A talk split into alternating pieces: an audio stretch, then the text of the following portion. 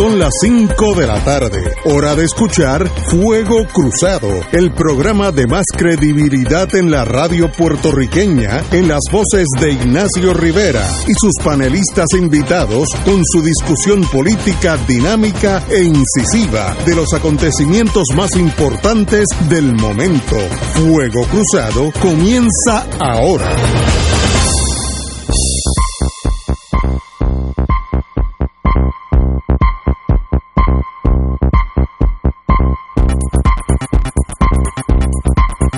Amigas, empezamos hoy a meras horas, thanks God, de que cambie el gobierno en Estados Unidos.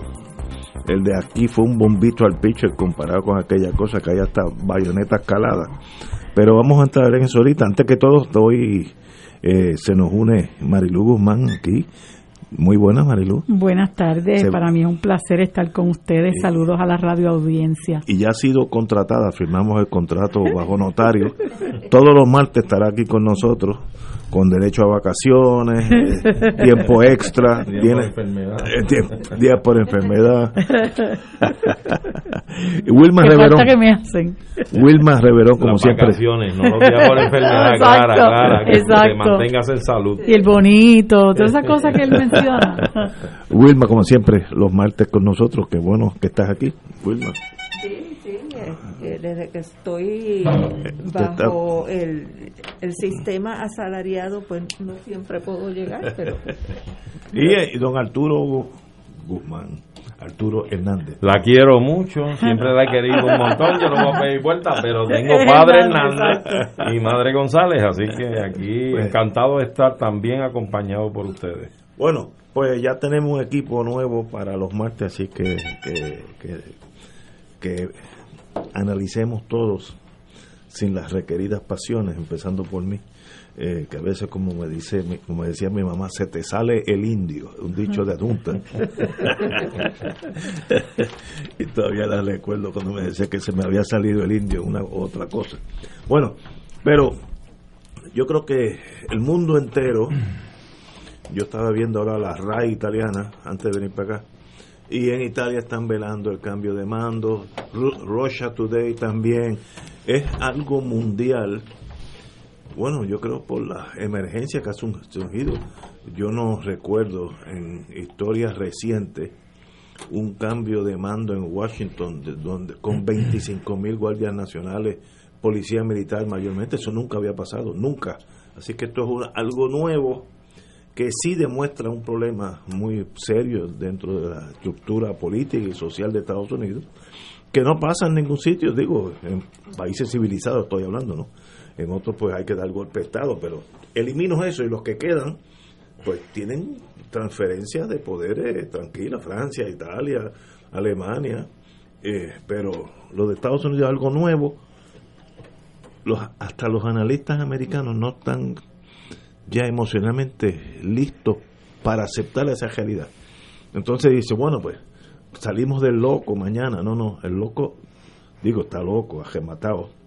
Pero no es la causa. Cuando se vaya Trump, si se lo lleva un platillo volador, los problemas siguen en Estados Unidos. Así que él es lo que lo ha hecho que salga para afuera todo ese malestar social, que es profundo, desigualdad, raza, eh, esa frontera con Estados Unidos, eh, lo que lo que ha sucedido ahí con los niños chiquitos es algo incomprensible para los seres humanos normales, pero ahí estamos.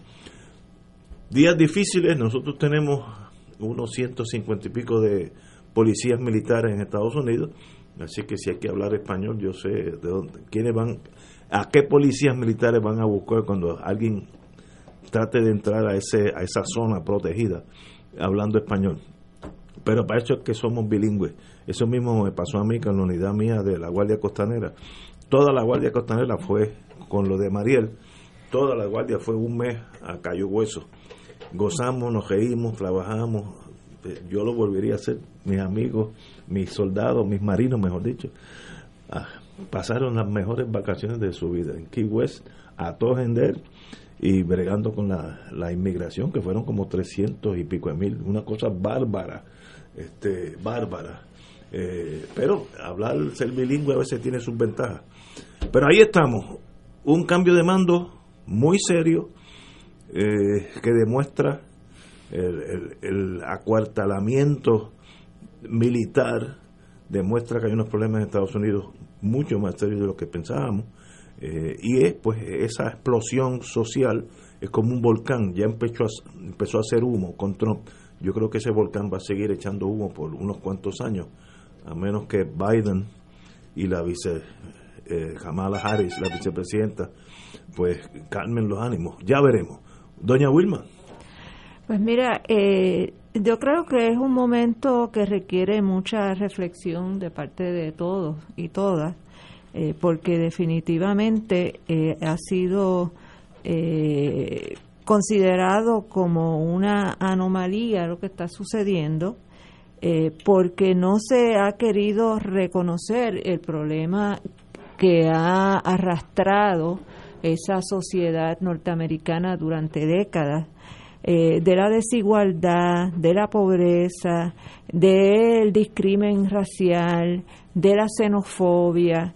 Eh, y entonces, mientras Estados Unidos ha ido cambiando su, su naturaleza capitalista de un país productor de bienes a un país consumidor de bienes que no produce y un país eh, cuya economía entonces está basada en un sistema financiero, es un sistema financiero que tiene muchas fluctuaciones, como lo hemos visto en estos, estos últimos meses, eh, y que obviamente no estaba preparado para afrontar una crisis como la pandemia del COVID-19 pues ha sido como la tormenta perfecta. Eh, y hay ese sector blanco, eh, de poca escolaridad, eh, de, y de la misma forma que no tienen educación formal, tampoco tienen una buena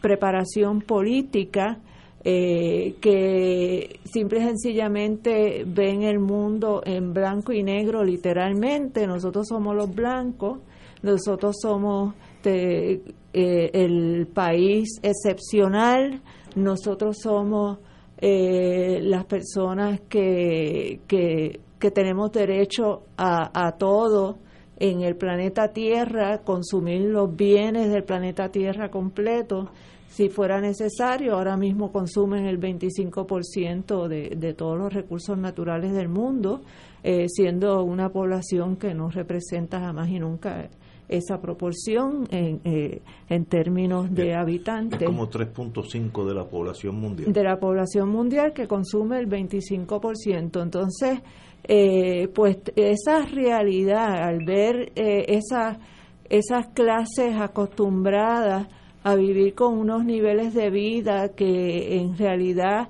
eran el producto de, de, la explotación de los recursos de otras naciones y al ver que otras naciones pues se han convertido en naciones productoras, eh, se han convertido en naciones eh, que, están educando a su gente, que están levantando su nivel de vida.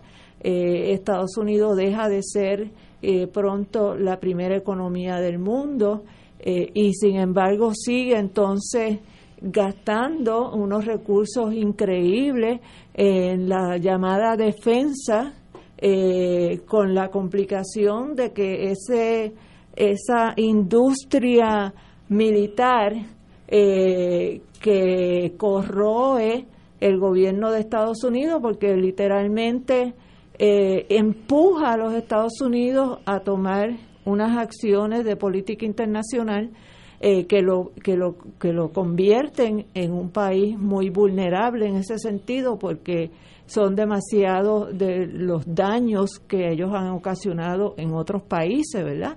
Este, y, y pues entonces, y, y, teniendo un pueblo que no, que no reconoce, que no acepta eso, cuando tú ves que hay 70 millones de personas que votan por un Trump, este y que y es casi la mitad, o sea, el país está casi rajado por la mitad, a pesar de que de que los blancos cada día se van convirtiendo en, en un sector no tan mayoritario. Eh, pues eh, esto que está pasando, eh, que obviamente pues no se dio lo que estaban anunciando para el día 17 que supuestamente iba a haber marchas en los 50 estados, iba a haber una marcha este apoteósica hacia el Capitolio, pues todo eso se desinfló. Pero pero yo creo que son signos bien claros de que eh, Estados Unidos está en una crisis severa profunda y Biden pues se va a enfrentar a unos retos bien grandes y, va a depender de su capacidad para, para darle un giro, sobre todo en la política de gasto a nivel doméstico y la política internacional en, en términos de sus relaciones con los restos del países de los países del mundo. Don Arturo. Pues mira, yo creo que el cuadro que en realidad, pues, según lo pinta nuestra compañera, ciertamente, o sea, tenemos aquí una situación donde tenemos un presidente de salida que ha sido nefasto en la historia de su propio país, de los Estados Unidos de Norteamérica, y que ha afectado por decisiones, acciones u omisiones unos balances y unos equilibrios preexistentes entre ese, ese país y sus asociados, pero sobre todo una óptica que ha personalizado este señor de lo que encierra lo que es el discrimen, lo que es la intolerancia, lo que es los prejuicios, y lo vimos en su política migratoria, donde las personas que entraban a su frontera, pasaban sus fronteras, los separaban de sus hijos. Y, fíjate cómo contrasta eso con los Dreamers. Eh, los DACA. Sí, de DACA, que, de la política migratoria de Obama, que era su predecesor en la presidencia, y que tuvo una política migratoria un poco más flexible y humanista. Y entonces, pues, tienes e, ese contraste tan y tan abrupto entre lo que ha sido una normativa liberal, eh, conocedora o considerada, o considerada con lo que son los avances de los derechos humanos y los derechos civiles de las gentes y vemos eh, esta óptica tan recalcitrante, ¿verdad? Y entonces volvemos entonces en el contraste con un Biden. Vimos lo que pasó el 6 de este mes y, y vemos cómo se ha transformado esa capital federal en toda una zona de guerra porque está bloqueada por todas las esquinas, guardias nacionales, la purga existe.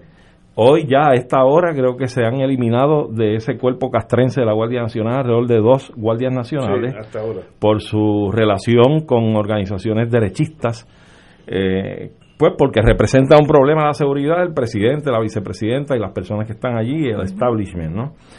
Y, y en ese sentido yo creo que es un gran retroceso porque, como hemos dicho en otras ocasiones, aquí se está reavivando lo que subyace en la realidad de esa sociedad, que es esa división étnica, esa división que, que se crea a base del color de piel, los blancos se sienten y están resentidos porque entienden que las minorías siguen creciendo y siguen ocupando espacios electivos, de poder en la economía, etcétera, y piensan que se van quedando sin país, porque se olvidan, se olvidan de su propia historia, que es una nación de migrantes, eh, pero dentro de esa conceptualización discriminatoria de lo que son los negros, los pobres, los amarillos, la gente que no trae tal vez un linaje directa o indirectamente, pues sencillamente pues se, se, se exacerba ese elemento irracional de la el discrimen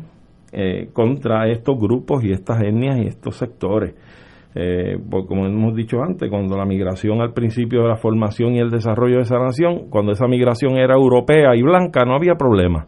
Aunque sí existían sus fricciones, las habían, siempre las hubo, por ejemplo con los italianos, los irlandeses, etcétera, pero se fueron acomodando y no hubo mayores problemas, pero llegar al punto de que después de las luchas que antier celebramos el día de, ayer de Martin Luther King, que dio tantas batallas por evitar y, eliminar la segregación racial en su país, eh, vemos cómo todavía hay una reacción de grupos de estas personas y que están en, en cuerpos castrenses y paramilitares como la policía de los estados y que asesinan y maltratan a gente de color.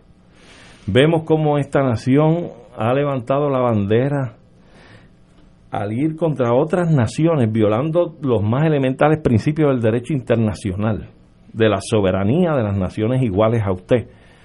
Y ha entrado con bombardeos, con tropas, a eliminar un régimen político porque entienden que violentan derechos humanos y que ellos van a implantar allí la democracia.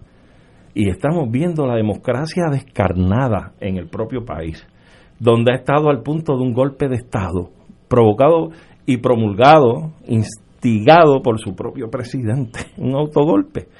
Entonces uno dice, ¿cuáles son las fichas del juego? ¿Qué es lo que está pasando? ¿Cómo esto es posible? Y ciertamente la mitigación de estos daños va a ser cosa difícil. ¿Por qué? Porque, como tú bien decías, Trump estuvo y se va. Pero lo que él ha cultivado, lo que él ha exacerbado, ha estado siempre. Y ahora se ha manifestado más que nunca. Y va a seguir estando ahí. La reparación es difícil. Tratar de llevar las aguas a un nivel diferente, donde haya una cohesión en puntos de convergencia entre ambos grupos o sectores de esa nación va a ser muy, muy difícil. Este, así que yo creo que los parcos están listos para no sentarse a observar, porque la verdad es que no entiendo por dónde va a caminar esto. Eh, van a ser tiempos difíciles y lo digo de esa forma, porque a pesar de que es un Biden el que gana las elecciones, independientemente que entremos en sus méritos o deméritos, eh, Cámara y Senado la tiene dominada su partido político, ¿verdad? y por el mínimo en el Senado, pero tiene ese control, pero tienes toda una población, o sea, decisiones que se tomen como las medidas migratorias de Biden que está anunciando para flexibilizar que los migrantes puedan acceder a tener su tarjeta de residencia y hasta la ciudadanía de una forma mucho más fácil. Eso sería echarle gasolina a toda esta gente que, que ha estado demostrando su, su afición y su, y, su seguimiento a Trump y todo lo que él promulga. Así es que está por verse qué va a pasar en la sociedad norteamericana en términos de su composición política. También esto representa otro problema para el Partido Republicano, en términos de que en el Senado está pendiente el procesamiento contra Trump, aún fuera de la presidencia, lo cual conllevaría la posibilidad de que se le descarte prospectivamente para cualquier puesto electivo y siendo así, tienes ahí la decisión perfecta dentro de ese partido ante la gran, el gran número de seguidores adyectos a, Trump. Y dentro del Partido Republicano, los que probablemente puedan ser más diplomáticos y menos severos o aficionados, pues entonces yo creo que el Partido Republicano enfrenta un gran problema que decidir sobre su futuro, porque la decisión que tome, y yo creo que en el Senado van a tratar de boicotear el asunto del procesamiento, precisamente considerando el futuro político de ese partido. Así que vamos a ver qué pasa, pero está bastante incierto el panorama. Vamos a ir a una pausa y regresamos con la distinguida amiga Marilu Guzmán. Fuego Cruzado está contigo en todo Puerto Rico. Hola, te habla Brenda Padilla, directora de la Asociación Puertorriqueña de Diabetes. Cuida bien tus pies, evita que sean parte de las 2.500 amputaciones anuales. Sin embargo, si ya es tarde y enfrentas una amputación inevitable, tienes derecho a una buena prótesis y un cuidado competente. Soy el doctor José Hernández y la alianza Life Generation está aquí para apoyarte. Oriéntate en la página de Facebook de la Asociación Puertorriqueña de Diabetes. A tiempo, cuidando tus pies, previenes amputaciones. Radio Paz te ofrece el mejor motivo para levantarte temprano y disfrutar el comienzo de un nuevo día de lunes a viernes con Enrique Liboy y Radio Paz en la mañana. La dosis perfecta de noticias, deportes y éxitos musicales de todos los tiempos, humor y curiosidades, calendario de actividades y tus peticiones musicales por el 787 300 4982 Conéctate con el 810 AM de lunes a viernes con Enrique Liboy y Radio Paz en la mañana. Dale una vuelta al mundo los viernes a las 2 de la tarde y repasa las noticias y acontecimientos más relevantes, los sucesos que trascienden límites territoriales y sus protagonistas son objeto de discusión y análisis de nuestro panel. Para ampliar la perspectiva noticiosa de nuestra audiencia, emprende una vuelta al mundo. Cada viernes, comenzando a las 2 de la tarde por...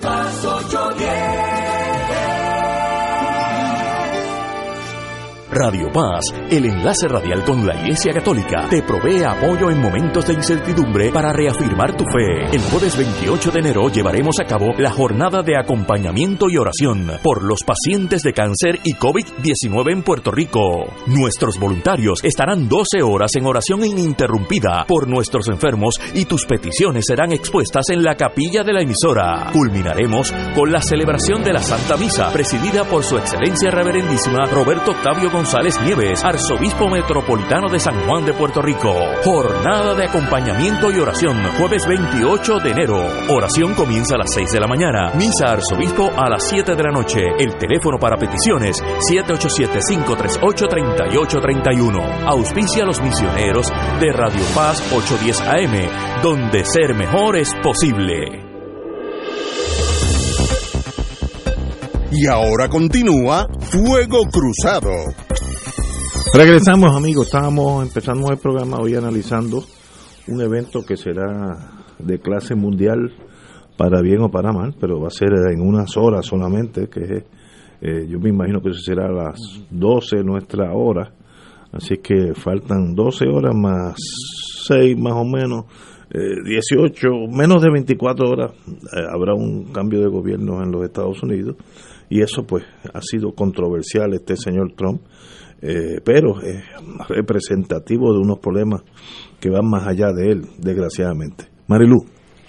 Pues yo estaba escuchando, eh, estaba escuchando lo que comentaban los compañeros eh, y me remonto al año 2008, fue cuando ganó Obama por primera vez, 2008, sí, 2008-2012 y 2012 al 16 eh, y yo recuerdo, precisamente porque Estados Unidos se vende ante el mundo como la mayor democracia, esta nación única y, excepcional, que tiene que darle eh, cátedra a los demás de, cómo se conducen los gobiernos, de cómo se corre una sociedad, eh, de la alegada del sueño americano, la aspiración del sueño americano.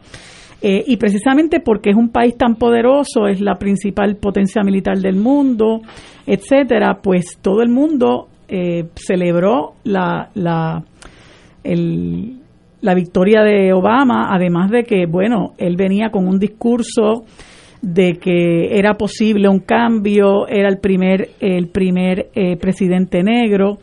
Y yo recuerdo que una de las, de las algunas de las promesas que hizo eh, Obama durante su campaña era, por ejemplo, iba a terminar la guerra de Irak en unos meses luego de, su victoria, iba a cerrar la cárcel de Guantánamo.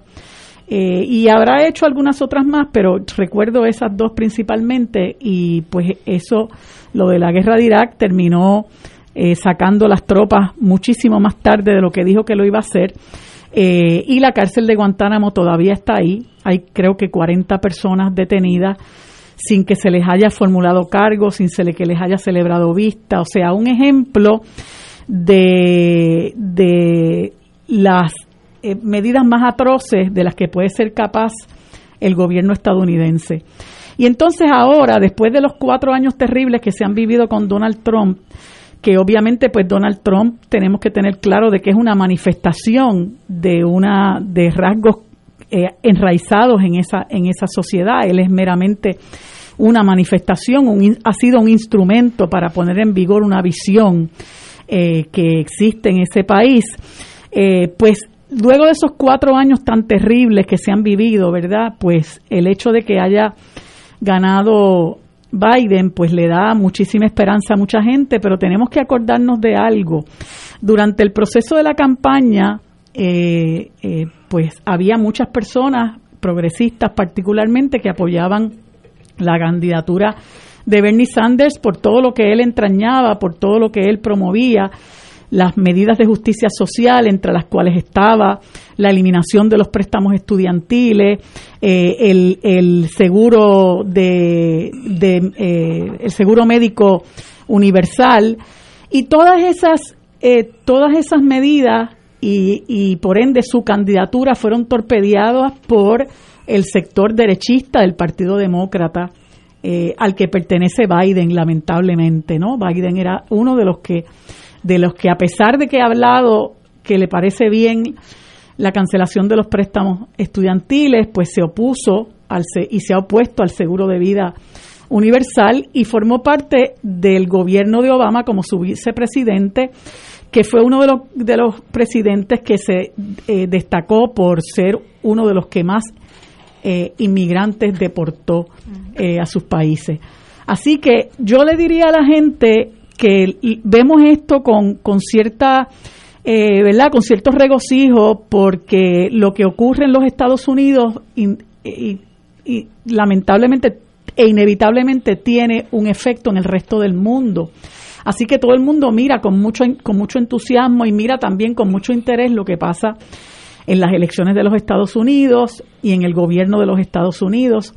Eh, así que mi, mi parecer es que, bueno, podemos celebrar que ya no está Trump, pero como bien señalaba ahorita Ignacio, el hecho de que Trump no esté no significa que estas cosas que han pasado van a terminar. Hubo 74 millones aproximadamente de personas que votaron por él y con ese respaldo que se le dio a Trump eh, se, se puso de manifiesto el apoyo de estos sectores fascistas a lo que es eh, el discrimen, el prejuicio, la misoginia, la xenofobia, el odio, la intransigencia, la intolerancia y el recurrir a la violencia sin ningún tipo de ambajes para, para tratar de eh, eh, lograr unos objetivos. Eso lo acabamos de ver tan reciente como el 6 de enero y lo vimos antes en varias ocasiones porque lo vimos en Charlottesville eh, North Carolina, me parece que es Charlottesville. Lo vimos en Michigan. cuando se, Charlottesville, Virginia. Virginia, ajá, Virginia. Y lo vimos en, en Michigan cuando una turba de esta gente quería secuestrar, y sabrá Dios qué más, a la gobernadora de ese estado, simple y sencillamente respondiendo a la incitación que le hacía Trump a todos ellos. Así que eso está ahí latente, eso es un sector importante de esa sociedad como decía Wilma, este Biden tiene una tarea eh, monumental por el frente porque él tiene que ver qué va a hacer con este sector de la población que está envalentonado por Trump, que no, eh, no ceja en su afán de lograr eh, unos objetivos, que no se conforma con la, con la derrota de Trump, porque el mismo, el mismo dirigente eh, de ellos, ¿verdad? El que los alienta, el que los alimenta, el que los apoya, eh, ha asumido una actitud de niño malcriado frente a la derrota que ha sufrido ante Trump, ante Biden, perdón, y en vez de comportarse como se pueden haber comportado los demás presidentes, por más reaccionarios que hubieran sido, él da la espalda, recoge sus bártulos y se va, y eso es un mensaje que le está dando también a sus seguidores de que esto no ha terminado, de que yo sigo enchismado, es que y que la lucha continúa, en otras palabras. Así que eh, yo diría que no que no eh, confiemos mucho, que también a Biden tenemos que mirarlo con, con mucho detenimiento, porque una de las cosas preocupantes no solamente es cómo van a manejar los enormes problemas que tiene Estados Unidos en su interior, que los mencionó Wilma, de la enorme desigualdad, de la gente que no tiene acceso a servicios de salud, a, a vivienda, que no tiene trabajo, la manera en que se ha manejado el asunto de la pandemia, que ya va a cobrar casi 400 mil muertos en ese país. Una de las cosas que a mí más me preocupa es cómo se va a manejar la política exterior de ese país, que, que se ha manejado casi siempre de la misma forma, tanto por republicanos como por demócratas. Y eso es un asunto muy peligroso porque los Estados Unidos exporta la guerra, exporta la violencia, exporta eh, eh, el atropello a gobiernos que se han organizado y que no responden a sus intereses neoliberales o geopolíticos o de la naturaleza que sea. Y eso es muy preocupante. Biden es un enigma en cuanto a eso, pero tenemos que recordar que el que comenzó la, la beligerancia contra el gobierno de Venezuela fue Obama. Cuando Obama emitió aquella orden, no recuerdo qué tipo de, de, decreto fue, donde, donde establecía que Venezuela era una amenaza a la seguridad de los Estados Unidos y comenzó un proceso de persecución contra, contra Venezuela. Por otro lado, ¿verdad? Aunque parecía, pareciera que el sopla frío y caliente, pues eh, estableció relaciones bilaterales con Cuba, que yo creo que es muy, eh, muy positivo, ¿verdad? Que se, que se aflojen las amarras contra, contra países que están tratando de echar hacia adelante, a pesar de que no eh, comulguen con el tipo de, gobierno que tiene los Estados Unidos. Pero sobre todas las cosas, pienso que a los amigos anexionistas les toca también hacer una reflexión yo comentaba el otro día en, en otro medio que recordaba eh, unas expresiones que hizo la comisionada residente en el sentido de que ella eh, iba con el gobernador eh, el día de la juramentación de Biden ante todos estos problemas enormes que tiene ese país en este momento, ante el hecho, como dice, como dice Arturo, de que ese, esa esa ciudad, ese, ese territorio de los Estados Unidos que se llama Washington DC es hoy un estado de sitio, de que allí hay desplegados más eh, eh, militares de los que hay en Afganistán e Irak juntos, eh, que ante esa situación, pues ella pretendía ir a comenzar a hablar sobre adelantar la estadidad para Puerto Rico y que querían hacer entrar en razón a, a los políticos estadounidenses. Y yo pienso, y esto lo digo con seriedad y lo digo con respeto, yo creo que ante esa situación tan terrible que están atravesando los propios estadounidenses, ante esta crisis tan profunda que vive los Estados Unidos, que yo creo que es una de las crisis más profundas por las que ha atravesado, yo creo que los que tienen que entrar en razón son ellos. Eh, y cejar un poco, soltar un poco el, la obsesión con el asunto de la estadidad porque ese país se tiene que recomponer. Y el problema que tiene Estados Unidos es que esto no es una cosa que explotó silvestremente. Estados Unidos ha sido históricamente un país de discrimen, un país de opresión, un país de persecución a minorías.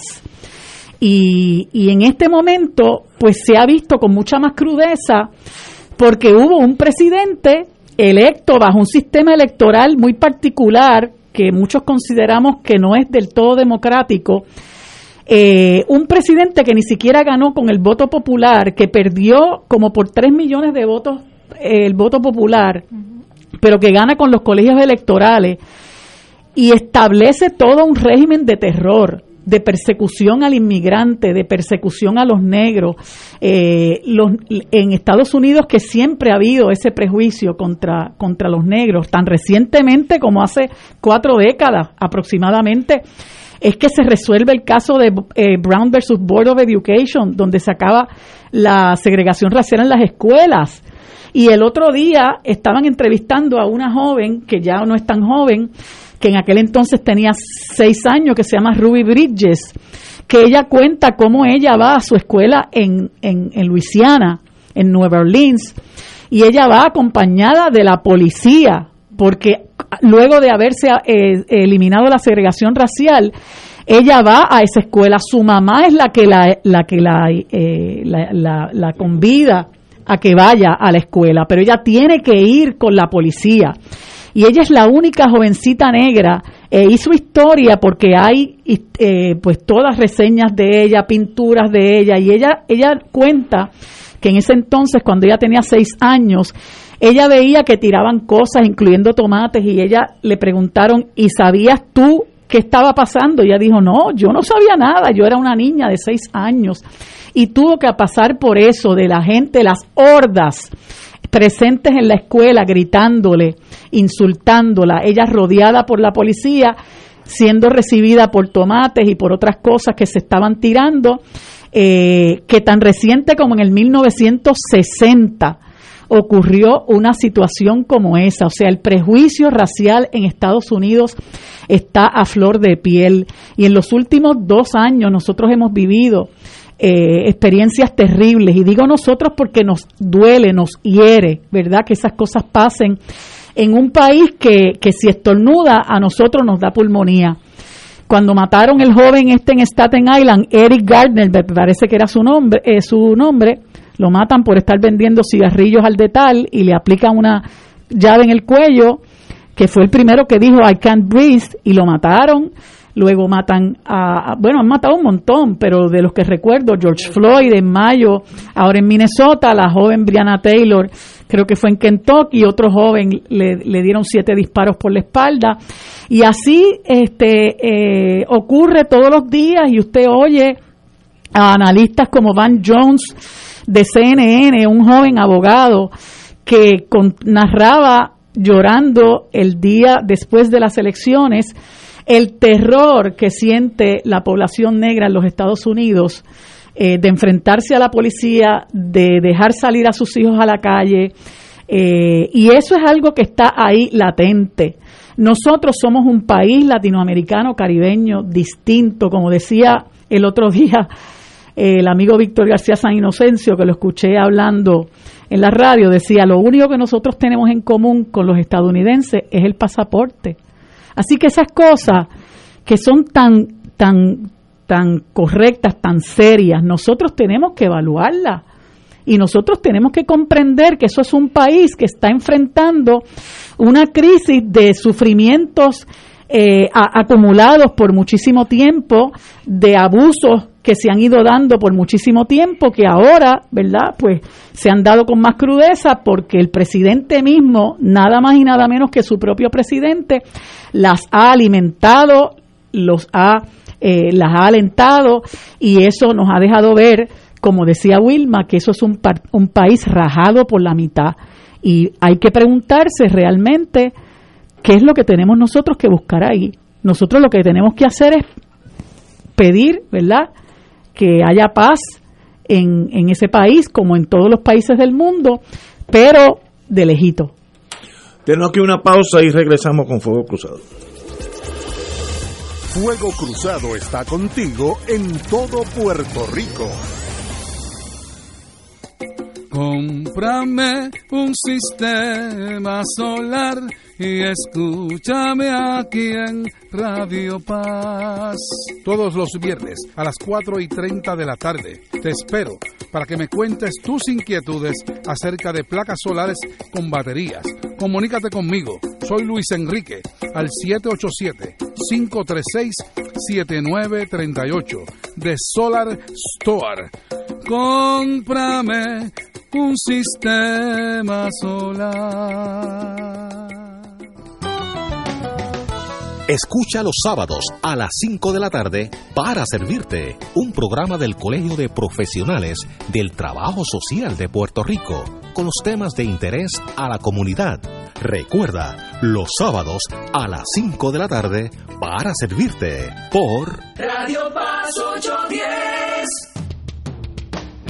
Todos los jueves Radio Paz y la Administración del Seguro Social te ofrecen un espacio informativo para orientarte y aclarar tus dudas sobre los derechos, requisitos y obligaciones para poder disfrutar de sus beneficios. Plantea tus preguntas por el 787-300-4982 y conoce antes que nadie los detalles concernientes a cambios y nuevas regulaciones, escuchando todo sobre Seguro Social con Víctor Rodríguez los jueves de 2 a 3 de la tarde por Miércoles de Infoempresas a las 4 de la tarde. Con entrevistas e información con nuestros emprendedores y empresarios. No te lo puedes perder. Miércoles a las 4 de la tarde. Por aquí, por Radio Paz 810 AM y Radio Paz 810.com. Los espero. A mí me gusta mi pueblo. A mí me gusta mi gente.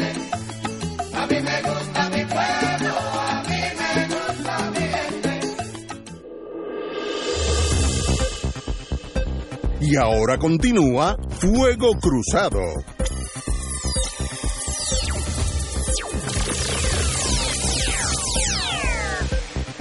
Bueno, amigos y amigas, aquí estamos de Pinchito brevemente, pero ciertamente ante el planteamiento que se ha estado aquí argumentando de la situación eh, de la juramentación de Biden, la salida de Trump, ciertamente en ese estado de sitio que existe en Washington, D.C. mañana, las tensiones deben estar al máximo. Debe haber una situación sumamente difícil en términos emocionales, todo el mundo va a estar pendiente de cualquier ruido que surja. Así es que yo creo que allí ni una lata debe caer al piso, porque puede que los resortes salgan, salgan brincando. Mira, yo, yo creo que padezco de una enfermedad que es positivismo. Eh, yo creo que en el caso mío es, ya terminal. Y yo creo que esto es bueno que le pase a Estados Unidos, porque un poco de humildad nunca hace mal. Y Estados Unidos pensaba que era el centro del universo que países aún como Suecia, Finlandia, Dinamarca no eran tan perfectos como los Estados Unidos, típico mentalidad de un imperio.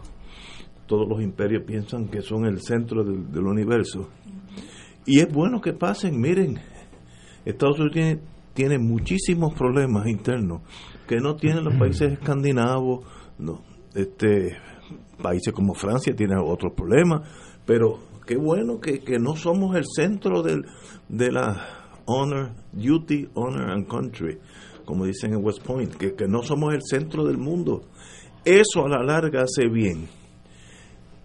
En toda sociedad, esta es mi tesis, tiene un germen de maldad que parte del gobierno, los electores, la policía, etcétera, etcétera, es controlar esa, esa célula de violencia, de maldad. No hay país más culto, más educado, científicamente era muchísimo más adelantado que Estados Unidos en áreas como eh, metalurgia, químicos, etcétera, que Alemania. Y Alemania produjo un monstruo a lo cual Trump se queda. Trump le gustaría poder tener ese poder y trató, yo voy a hablar de eso ahorita, pero Alemania produjo un Hitler.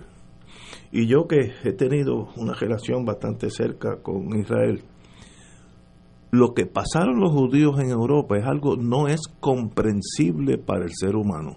Sencillamente no, eso no puede haber pasado, pues pasaron y mejor es ni saber las cosas que pasaron, porque a veces el ser humano no, no aguanta tanta cosa horrible y, y tiende a no creerlo. Pues mejor pues no, lo creamos, pero las cosas que pasaron de un país como Alemania, esto no es Uganda, allí a machetazos uno con otro, no, estos son gente que hicieron plantas para eliminar seres humanos, como si fuera la General Electric Company, pero para eliminar seres humanos.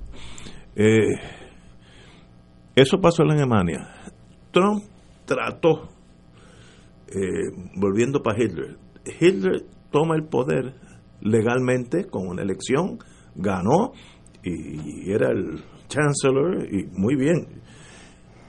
Se inventan o pasó, queman el, el, equipo, equivalente aquí al Capitolio, eh, se llama? Reichstag, el Capitolio, lo queman, entonces eh, el Parlamento, entonces, pues mira, esto quiere decir que los comunistas nos van a, a eliminar, por tanto, hay que tomar eh, medidas más fuertes, eliminaron los partidos y Hitler se quedó y costó 58 millones de habitantes. Esa turba que entró en Washington, si el ejército en un momento dado, y, Trump votó al John Chief of Staff, votó porque dijo que las Fuerzas Armadas no van a entrar en cuestiones civiles, y lo votó y a la semana todos los otros jefes de Estado, de, del Estado Mayor del Ejército, todos firmaron una carta diciendo no vamos a entrar en cuestiones pues, civiles. Si eso no hubiera pasado, ese señor fácilmente da un golpe de Estado tipo Hitler y se queda ahí para, hasta que cueste otros 58 millones de habitantes. Así que estuvimos bien cerca de un cataclismo. Ahora, ese cataclismo está potencialmente vivo porque esa, yo no voy a decir que hay 70 millones, pero eso, de esos 70 millones yo puedo sacar 5 mil, 10 mil personas que están dispuestos a hacer lo que fue Alemania, la SS. La SS era, era, era un grupito chiquito y era una cosa espantosa porque representaba lo peor de- del ser humano. Así que estuvimos cerca de un abismo. Eh, Biden tiene que darle mucha terapia al país, esperanza, tranquilidad, justicia, eh, no reírse de, los enemigos como Trump se refería a las mujeres en la cosa más espantosa posible. Eh, eso está grabado, no es que lo dijo, está grabado. Lo luego a sus opositores políticos lo, lo ninguneaba, etcétera, detestable. Pero esperemos que haya pasado. Eh, yo difiero tácticamente. Yo no me gustaría eliminar a Trump como un posible adversario político en el 2024, porque Trump es atacable. Ahora van a salir un montón de cosas feas de él.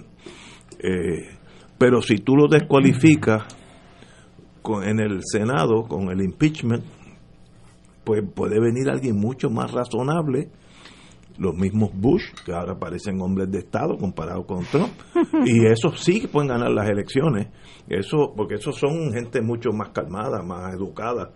Eh, así que a veces jugando ajedrez tú no puedes tirar la ficha más grande al principio porque te la pueden quitar y ya perdiste el juego. Así que cuidado con eliminar a Trump, como decía José Arsenio Torres.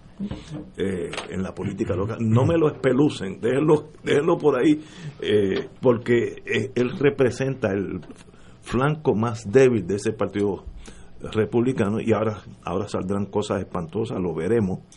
Mañana uno no sabe si va a perdonar a gente que no lo merece, o eso, este, eso está por verse. Pero abundando eso que tú dices, él tiene pendiente unos asuntitos fiscales Sí, y de procesamiento sí, criminal en New York, entre otros. Eh, Yo estoy de acuerdo con eso. Y, y, y vuelvo y re- repito, qué bueno, qué buena lección de humildad a los norteamericanos que pensaban que eran los escogidos del mundo, como los japoneses eran los hijos del sol, los descendientes del sol. ¿Sabes? Los imperios tienen que de un poquito de humildad para que nos dieron esta vez, en vez de unas gotitas, un galón de humildad, porque lo que pasó en Estados Unidos es entrar allí y desbaratar el Congreso, llevarse cosas. eh, raya en lo no comprensible, o sea, raya en algo que uno no puede pensar que eso pasó. El, el que se llevó el, el estrado de, de Pelosi. De Pelosi. Y si a Alejandro se la lleva con tu y Pelosi, o sea, ella no estaba no. Y eso fue lo, lo, lo Ellos estaban no fue buscando, eso, es que sí. la estaban buscando, Estaban pero buscando, y lo- ayer, las hubieran podido haber matado ayer en fácilmente. un, en, Sí. un, en un reportaje que yo vi, en un, no sé si fue CNN, estaban comparando expresiones de Trump a lo largo de, de sus alocuciones con cosas que decían, decía la turba que se metió allí. Y él decía, hay que salir de Pelosi Ey, a como de lugar. En una de las ocasiones dijo eso, hay que Sí, salir sí, de sí. Pelosi. Y entonces, eh, una de las cosas que ellos decían era, ¿dónde está Nancy Pelosi? Ah. ¿Verdad? Y, y Hank, Hank, Mike Pence también decían, este, Mike Ah, Bueno, ellos bueno, querían, ellos inclusive pusieron un cadalso, Un en, cadalso. en la plaza Sí, sí. con, con la Con la soga, soga. Porque y fueron, había un, uno, un ex militar que fue con un mazo de, de esas esposas plásticas, sí. como con las que usaron en Vieques, Vieques. cuando Correcto. vino la, ma- la Marina a, a arrestar. Iban a llevarse gente. Iban, ellos tenían toda la intención de secuestrarse o- y hacerle daño a, a dos o tres personas, porque siempre hay personas Sí. que son capaces de llevar las cosas Y- y- a esos extremos y, y el peligro de esta gente es que no están movidos. eh, déjame ver cómo explico esto. Eh, porque sé que ha habido comparaciones con lo que hicieron los nacionalistas puertorriqueños eh, con el ataque este al Capitolio. La- lo que pasa es que los nacionalistas puertorriqueños fueron allí eh, convocados por, por un espíritu nacionalista eh, de defensa de su patria que está siendo ocupada e invadida por un país extranjero y, y, su, y su compromiso de vida era con, con esa lucha por la independencia, la libertad del pueblo puertorriqueño.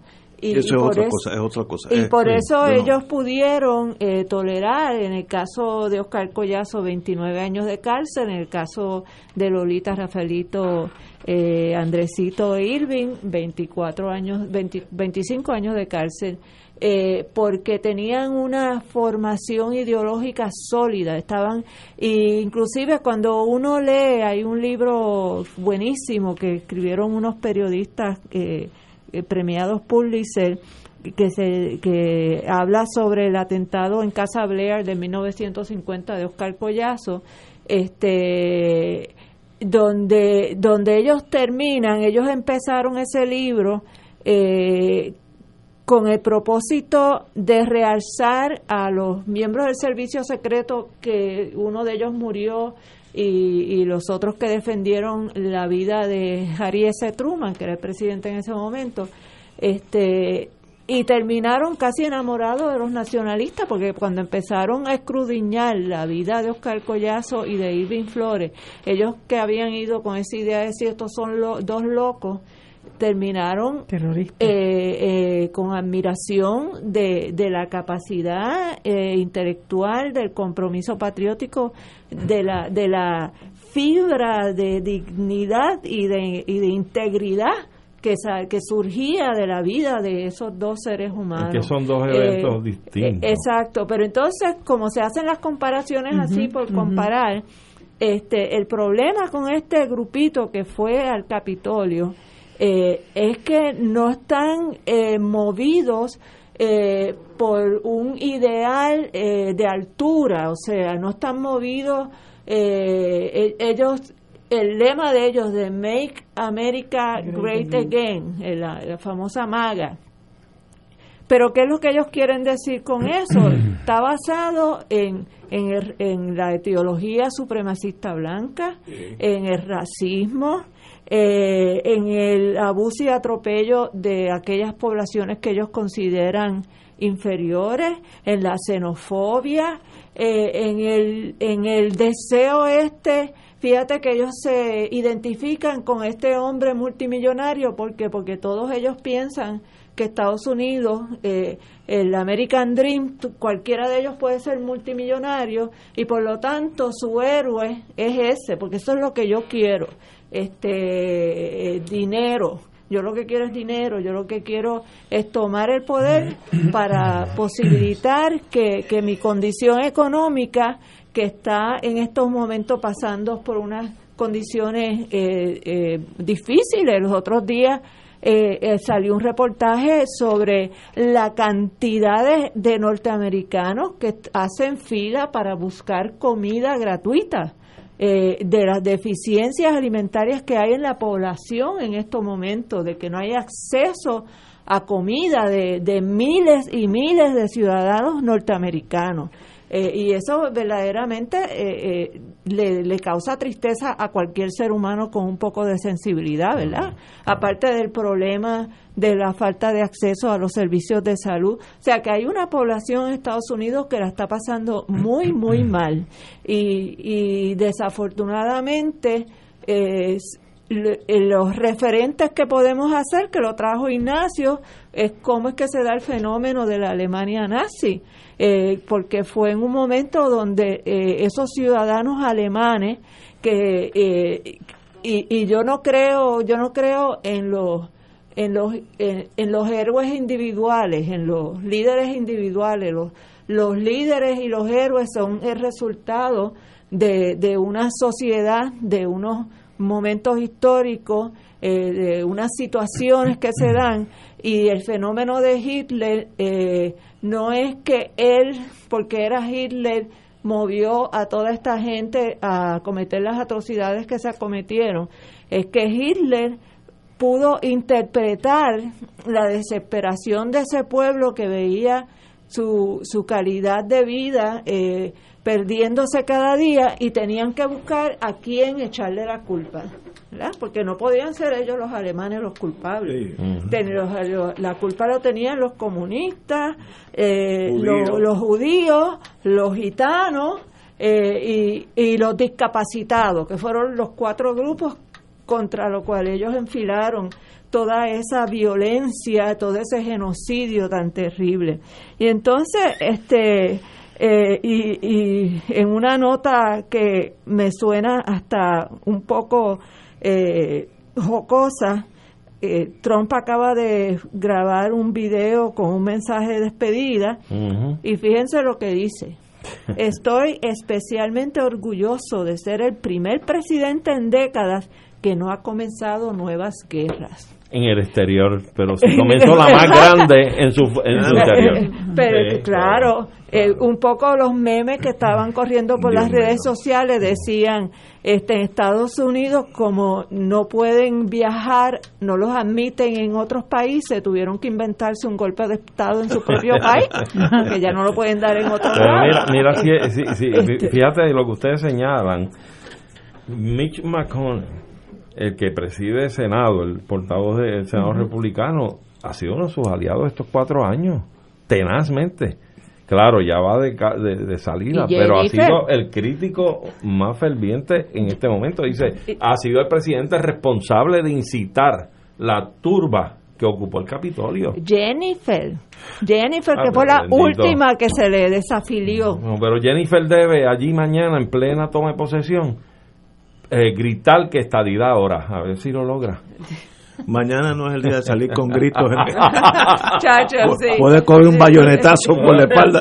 Así que mañana es un día suave. No, y ahora dicen que después que tú ves la parte trasera del, del, del animal, pues dices que es perro, ¿no? Pero ¿cuántas cosas no han ocurrido que eran suficientes para que ella lo desconociera como, como líder, ¿no? Empezando por cuando llegó aquí y nos tiró papel toalla, que eso fue una afrenta y una falta de respeto. Cuando se burló de nuestros muertos, que dijo, pero si a ustedes no les ha pasado nada, claro, él estaba engañado con los 16 muertos que le dijo eh, Enrique. Rosselló en aquel momento, después se trancaron en los 64 y aquello siguió subiendo, pero él se burló de nuestros muertos comparando nuestra situación con la de Katrina.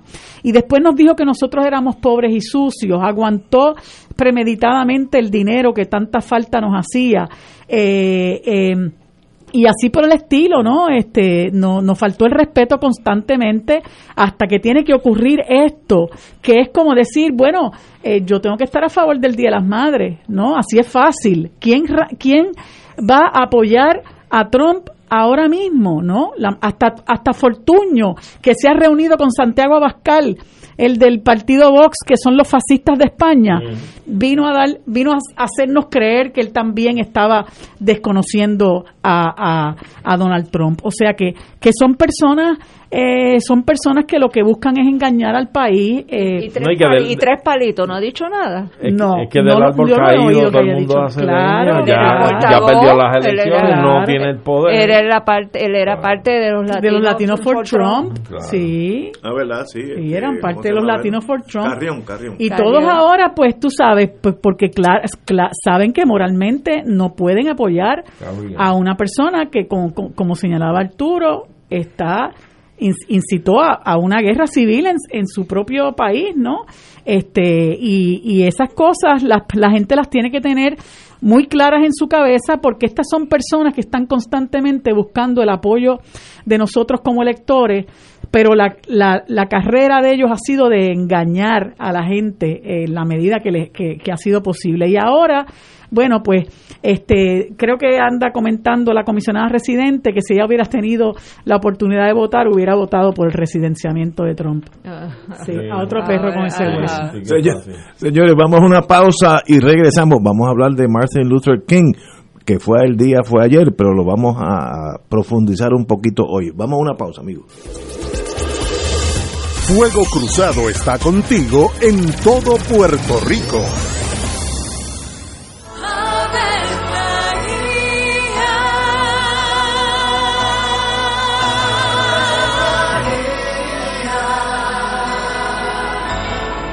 El ángel del Señor anunció a María y ella concibió por obra del Espíritu Santo. Dios te salve María, llena eres de gracia, el Señor es contigo. Bendita tú eres entre todas las mujeres, y bendito es el fruto de tu vientre Jesús. Santa María, Madre de Dios, ruega por nosotros pecadores, ahora y en la hora de nuestra muerte. Amén. He aquí la esclava del Señor. Hágase en mí según tu palabra. Dios te salve María, llena eres de gracia, el Señor es contigo.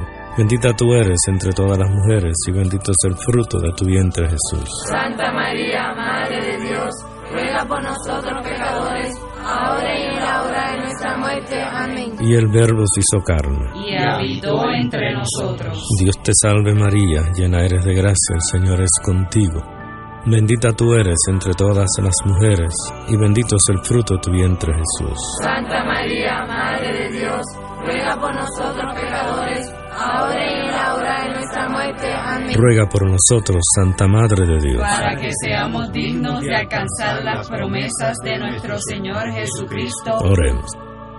Derrama, Señor, tu gracia sobre nosotros, que por el anuncio del ángel hemos conocido la encarnación de tu Hijo, para que lleguemos por su pasión y su cruz a la gloria de la resurrección, por Jesucristo nuestro Señor. Amén. Gloria al Padre, al Hijo y al Espíritu Santo. Como era en un principio, ahora y siempre, por los siglos de los siglos. Amén.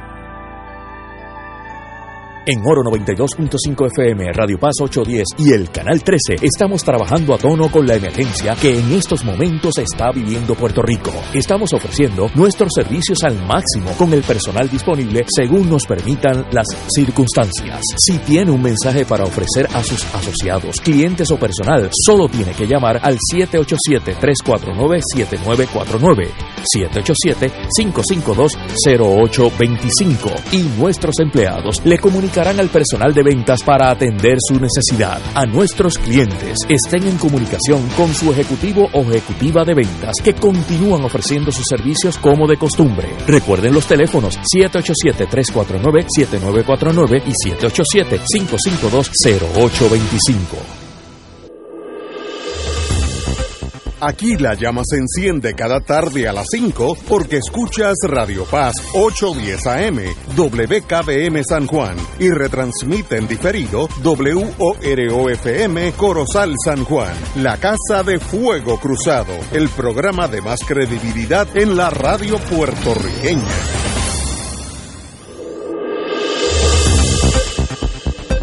Y ahora continúa Fuego Cruzado.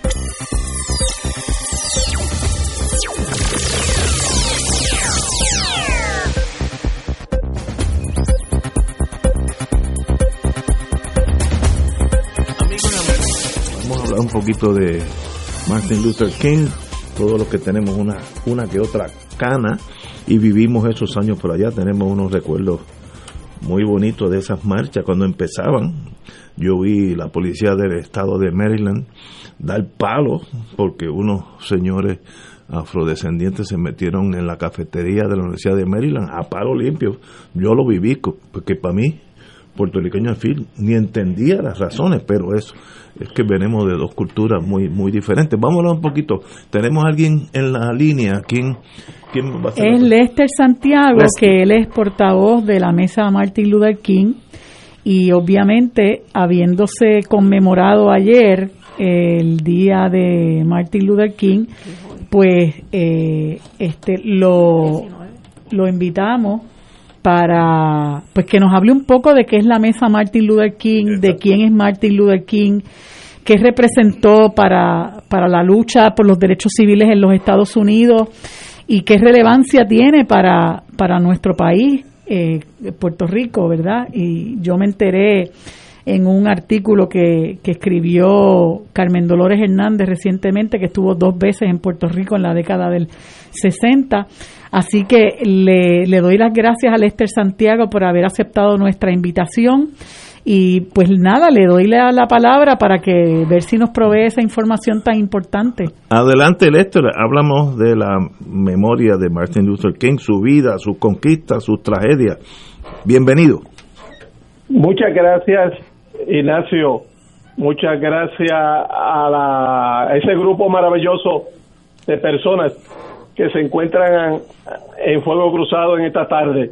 Un saludo para las personas que les escuchan. Para la mesa de diálogo Martin Luther King es una ocasión especial y un privilegio poder estar con ustedes en la tarde de hoy. Así que muchas gracias. Muy agradecidos por la invitación que nos extendieron a través de la licenciada Guzmán. Pues miren, hace 10 años en Puerto Rico un grupo de personas que conocieron personalmente a Martin Luther King en esas visitas que vinieron a Puerto Rico y generaciones que le han seguido de cerca, eh, creamos este espacio eh, de diálogo que le llamamos la Mesa de Diálogo Martin Luther King Jr. Este espacio eh, intenta fomentar y dar a conocer el legado de Martin Luther King Jr. y, su pertenencia en Puerto Rico. Una de las cosas que hemos eh, dejado claramente establecido es que nos proyectamos como un grupo de creyentes eh, inspirados por un evangelio social, por un evangelio profético y por un evangelio vinculado a las luchas del pueblo, sobre todo con las clases más vulnerabilizadas, la, la clase trabajadora, las mujeres abusadas y los sectores discriminados como lo son la comunidad LGBTQI. Y también nos, nos vinculamos inmediatamente a las conquistas que desea este pueblo alcanzar para eh, tener una calidad de vida eh, conforme a los derechos humanos básicos de una salud eh, accesible, de un derecho a la educación de calidad, a una universidad del Estado, a una educación libre de discrimen, eh, a una educación que reconozca los derechos de las mujeres y de los otros grupos a ser eh, reconocidos y respetados.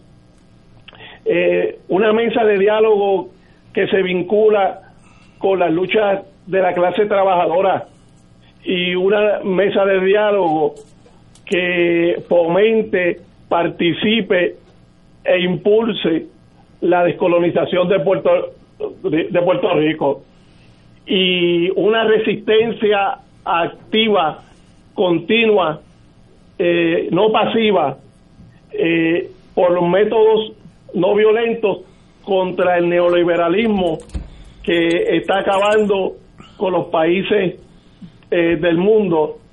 Las potencias se han querido creer que tienen el derecho para dominar e, e imponer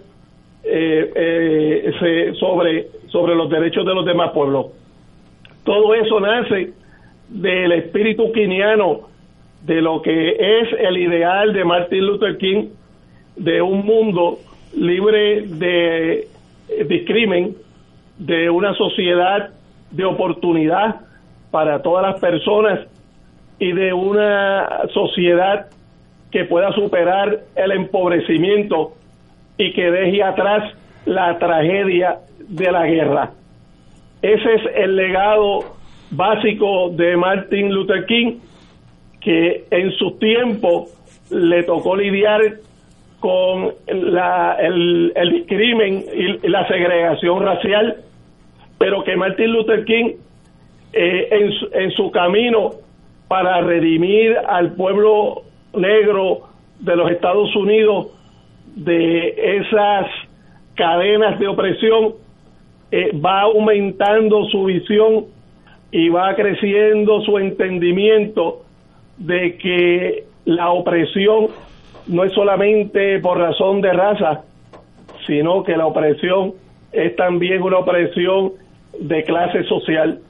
Y que esa pobreza y ese discrimen lo compartían otras personas de otras razas, de otro color de piel y va descubriendo entonces que la lucha hay que ampliarla para crear en la sociedad estadounidense mayores oportunidades económicas al punto que Martin Luther King se convierte en una amenaza ya al final de su vida porque está proponiendo un boicot eh, y una manifestación contra la pobreza en Washington D.C.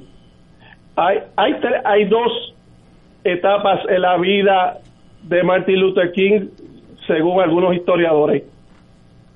Una etapa donde él eh, organiza junto a otros hombres y mujeres como Rosa Parks, como Albernati, Jesse Jackson, Belafonte, como eh, grandes predicadores eh, del mundo de diferentes religiones, una lucha en contra de la segregación racial, en contra de las leyes segregacionistas.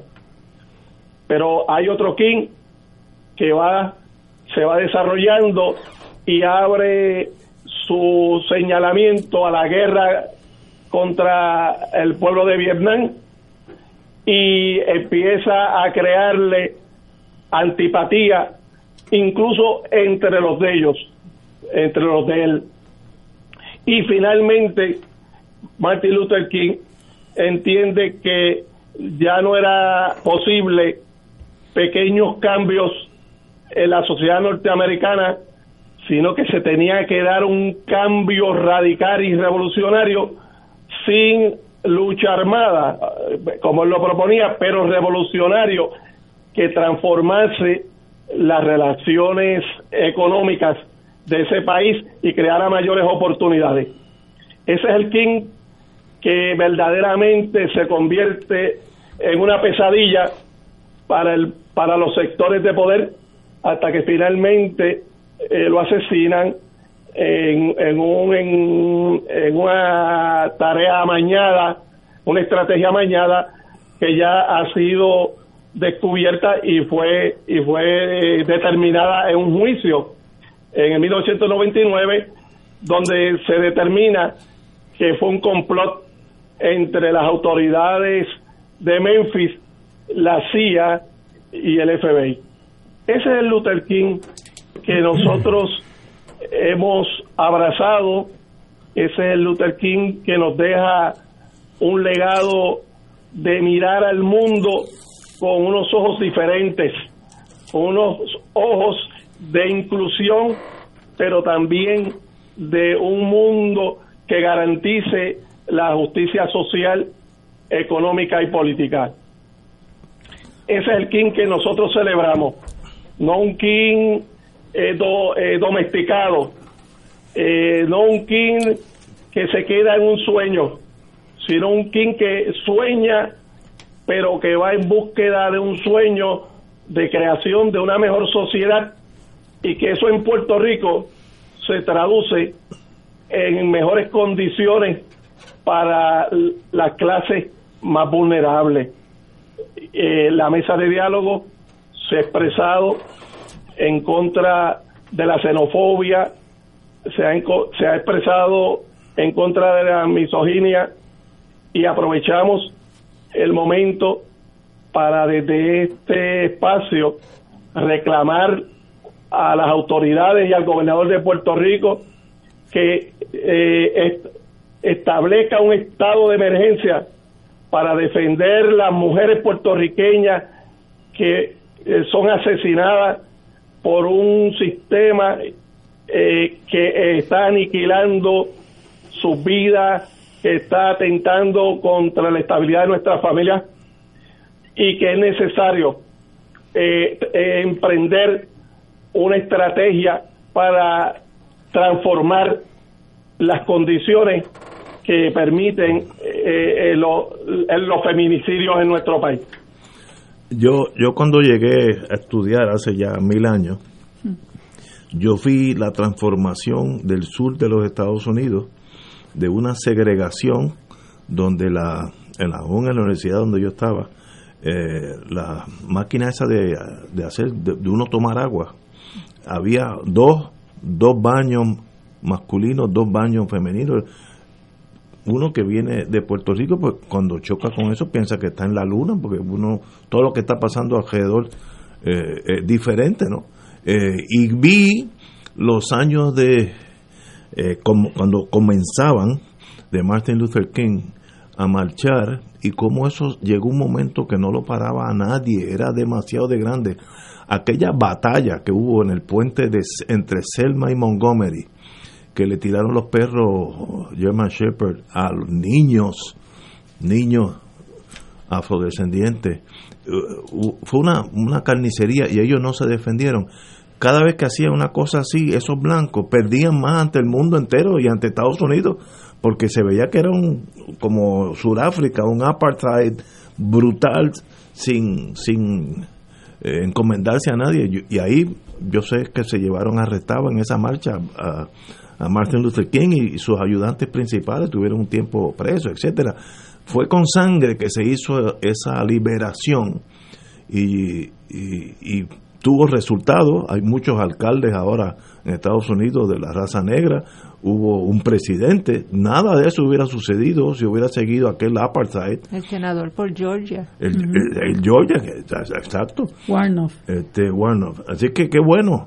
Eh, yo quería comentarle a Lester que pues que eh, estábamos hablando ahorita de, de que pues tan reciente como hace 50 años pues se, se resolvió el caso sobre la segregación racial en las escuelas, etcétera.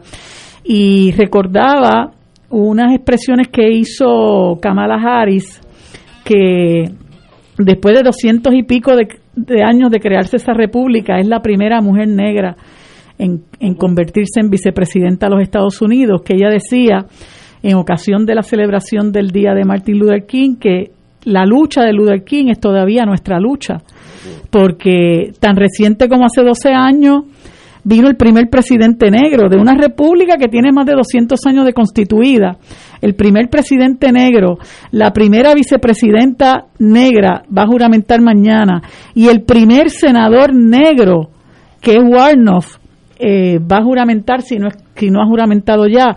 O sea que que, que tras tantos y tantos y tantos años la lucha de Luther King, eh, pues es, es, muy poco si, si, si, venimos a ver lo que ha podido eh, lograr, porque el racismo está eh, cada vez más manifiesto. Estábamos haciendo ahorita un recuento de en estos últimos, en este último año, los últimos años, la cantidad de negros que mueren a manos de la policía blanca eh, y cómo con esta presidencia de Trump eh, eh, la, amenaza en, la que ellos viven se ha convertido en una amenaza real contra sus propias vidas, contra su familia. así que es bien triste porque pues Luther entregó su vida a, la, a, la, lucha por los derechos civiles de todo el mundo, ¿verdad? Porque en la medida en que hay respeto por, por las minorías, hay respeto por los negros, hay respeto por los extranjeros, hay, hay respeto por las mujeres, hay respeto por todo el mundo, porque eso es lo que se promueve, el respeto. Pero ah, me, me pregunto, ¿verdad? ¿Cómo se sentiría él de ver lo que está pasando en este momento con su país, ¿no? Estados Unidos, con toda esta situación que, que se manifestó eh, el 6 de enero. y, yo quería eh, comentar, Lester, que trajiste muy bien eh, cómo se fue desarrollando el pensamiento político de Martin Luther King de empezar con unas reivindicaciones básicas como pues imagínate y Ignacio que lo mencionó indirectamente pero eh, en Estados Unidos eh, efectivamente existía el apartheid y, y no le ponían ese nombre, pero era un apartheid clásico eh, y por eso Estados Unidos, el gobierno de Estados Unidos nunca quiso apoyar las sanciones contra Sudáfrica porque ellos se estaban viendo en ese mismo espejo, ¿verdad? Este, y entonces Martin Luther King tuvo la capacidad de evolucionar en su pensamiento, de eh, reclamar derechos de igualdad, derechos democráticos, derechos civiles, pero entender que mientras existieran las desigualdades, eh, que existían y que todavía persisten en muchas de las comunidades afrodescendientes y latinas y asiáticas en Estados Unidos, eh, pues nunca eh, podría elevarse esos seres humanos al máximo del desarrollo de sus posibilidades como personas.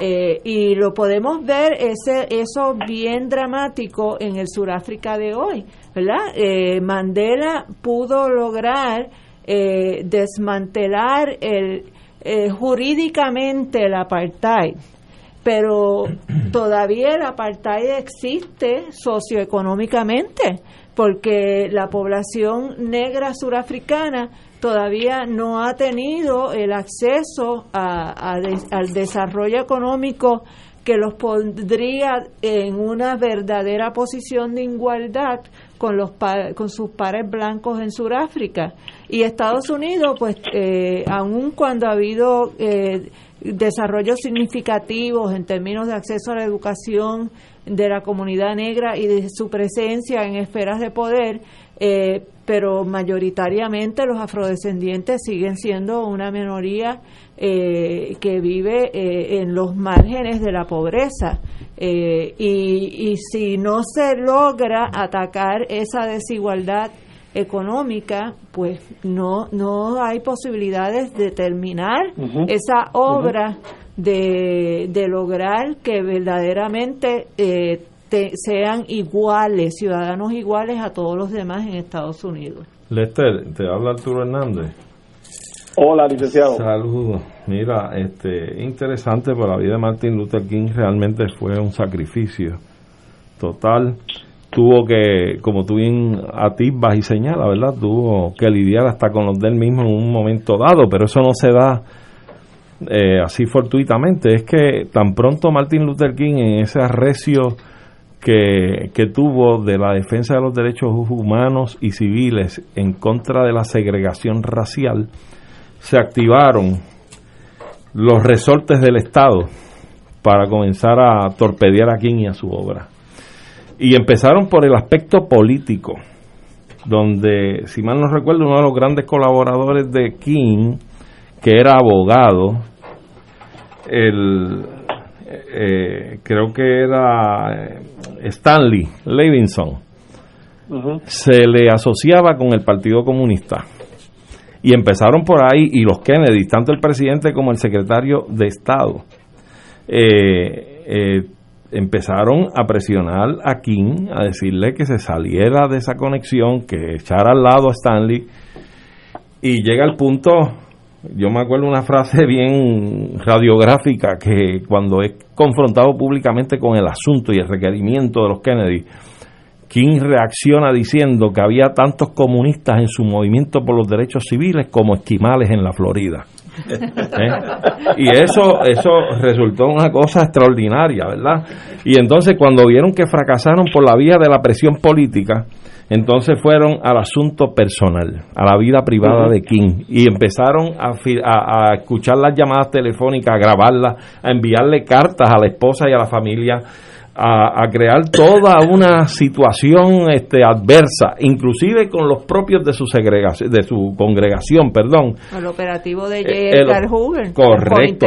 Eh, y precisamente todo desemboca en ese, con el gánster de Estado más grande que ha tenido Estados Unidos, que es eh, el señor Hoover, que es fundador de, del FBI y la CIA, ese señor eh, se encaprichó en contra de King abiertamente y puso todos los recursos del Estado, de esa mafia este, del Estado, contra King y su gente.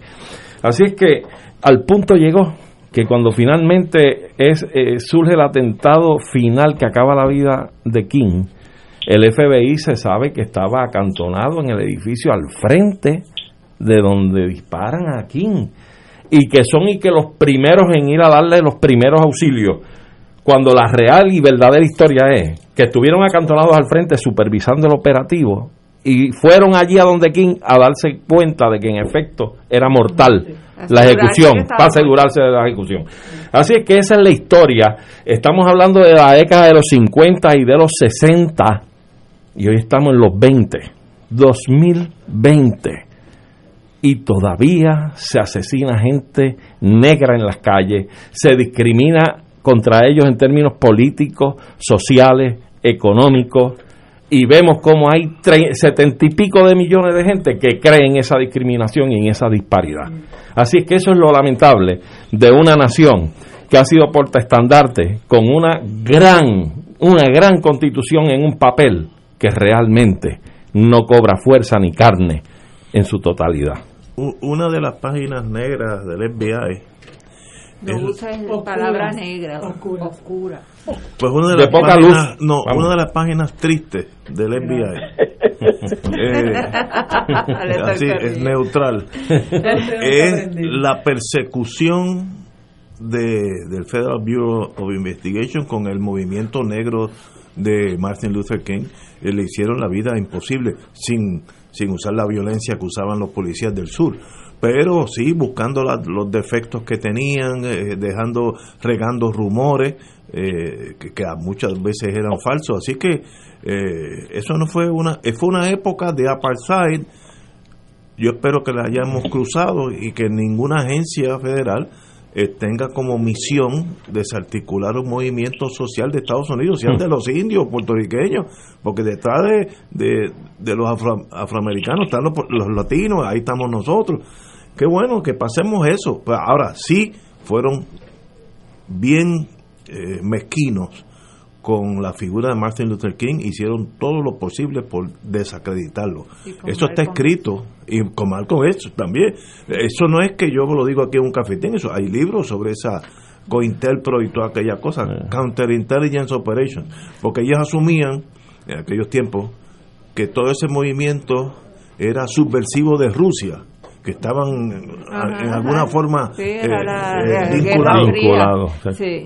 Mira, Yo quiero decir algo antes de que nos despidamos de Lester. Quiero unirme a las palabras de él eh, sobre el feminicidio en Puerto Rico. Eh, el, este asesinato de Angie Noemí González Santos verdaderamente a mí me produjo escalofrío cuando leí esta mañana porque es que es que uno no puede creer que porque ahora no la excusa es no es que no hay información porque de esto se está hablando eh, un día sí otro también. Eh, la educación a, a nuestros compañeros varones está ahí afuera eh, de que comprendan de que las mujeres no son objetos de propiedad de ningún hombre, eh, que no hay derecho a disponer de la vida de una mujer, eh, y, y, sin embargo, entonces gente joven, creo que ya tenía como 29 años, él como, él como 35, con tres niños, eh, tres criaturas. De ambos. Eh, que se van a quedar sin padre y sin madre porque a él lo van a, le van a meter por lo menos una perpetua. este y es una tragedia no solo de la familia de, de Angie, a quien le, expreso mis más sentidas condolencias, eh, sino del país completo que, que tenemos que, que todos en conjunto hacer ese esfuerzo de hablar sobre esto y de, y de posicionarnos sobre esto y sobre todo eh, de, de, asegurarnos que los varones que están en nuestro círculo eh, tener estas conversaciones con ellos y, y, hacerlos conscientes que nada, nada les da el derecho a quitarle la vida a una mujer eh, por el hecho de que sea su esposa, su compañera, su novia o su amante. Mira Ignacio, yo antes de cerrar el, el capítulo de Martin Luther King quisiera recordar con un recuerdo grato que cuando no existía pandemia y teníamos la gran oportunidad de utilizar nuestro gran salón en el Colegio de Abogados, Benicio Sánchez Castaño, siempre había una conmemoración del día de Martin Luther King y lo uníamos en reconocimiento a su vez a Arturo Alfonso Chomber, que es un gran boricua nuestro del siglo antes pasado, de 1800 y pico, creo que nació a fines de 1800 y él murió como en 1930 y pico, y que fue un gran intelectual puertorriqueño que estuvo en Estados Unidos viviendo, que, que, contribuyó, contribuyó mucho en, Harlem, en esa comunidad este, negra de, de, de Nueva York, y en efecto eh, fue alguien que también abogó por los mejores derechos y reivindicaciones de la población negra y de los afrodescendientes y fue también un propulsor, abrazó la independencia para Puerto Rico. Así es que yo creo que son figuras que en tiempos distintos se asemejaron en su visión, en su enfoque, en su compromiso, en su entrega. Así es que espero que luego de la pandemia, superemos la pandemia, en el Colegio de Abogados y Abogadas volvamos a, recordar y a celebrar a Martin Luther King en su fecha y a Arturo Alfonso Chomber. Lester, te agradecemos tu comparecencia en el día de hoy. Eh, la primera vez que vienes a Fuego Cruzado, estoy seguro que no va a ser la última, así que bienvenido a Fuego Cruzado y muchas gracias por esas palabras tan bonitas de un mundo que yo viví en parte eso, porque estaba en el sur en aquellos años y vi esa semilla nacer, crecer y tornarse un árbol que no lo detenía nada, ni los asesinatos ni nada, y costó vida. Pero estos son los verdaderos héroes. Lester, un, privilegio, amigo. Muchas gracias, Lester. Gracias, gracias por la invitación y, siempre a sus órdenes. Y quiero volver, quiero volver. Gracias, Lester. Vamos a una pausa, amigo. Fuego Cruzado está contigo en todo Puerto Rico. Buenos días familia. Es la casa a la que siempre puedes llegar sin invitación. A las 10 de la mañana, Judith Felicie es tu anfitriona para conversar sobre medicina, psiquiatría de niños y adolescentes, artes, derecho, valores y fe. Todos los días por Radio Paz 810 AM. Buenos días familia. Donde una conversación parece demasiado corta. Buenos días familia. De lunes a viernes por Radio Paz 810 AM. 2.6 millones de autos en Puerto Rico, algunos de ellos con desperfectos.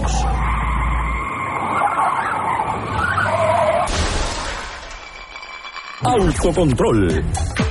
Tu carro. Tu carro. Tu mundo. Lunes a viernes a las 11 de la mañana por Radio Paz 810 AM. Fuego Cruzado, el programa de más credibilidad en la radio puertorriqueña, es ahora la tribuna abierta de análisis noticioso, con diversas perspectivas que exploran el trasfondo de lo que acontece a diario y cómo nos afecta. Escucha Ignacio Rivera y sus panelistas invitados de lunes a viernes en Fuego Cruzado en transmisión diferida a las 10 de la noche por Oro 92.5 FM. Fanático del deporte, la mejor información y el mejor análisis lo escuchas los sábados a las 2 de la tarde por Impacto Deportivo con Javier Sabat y el más completo elenco en deportes por Radio Paz 810 AM y en las redes sociales Facebook Impacto Deportivo Radio PR Twitter e Instagram Impacto underscore Deport juntos impactando el deporte nacional. Y ahora continúa Fuego Cruzado.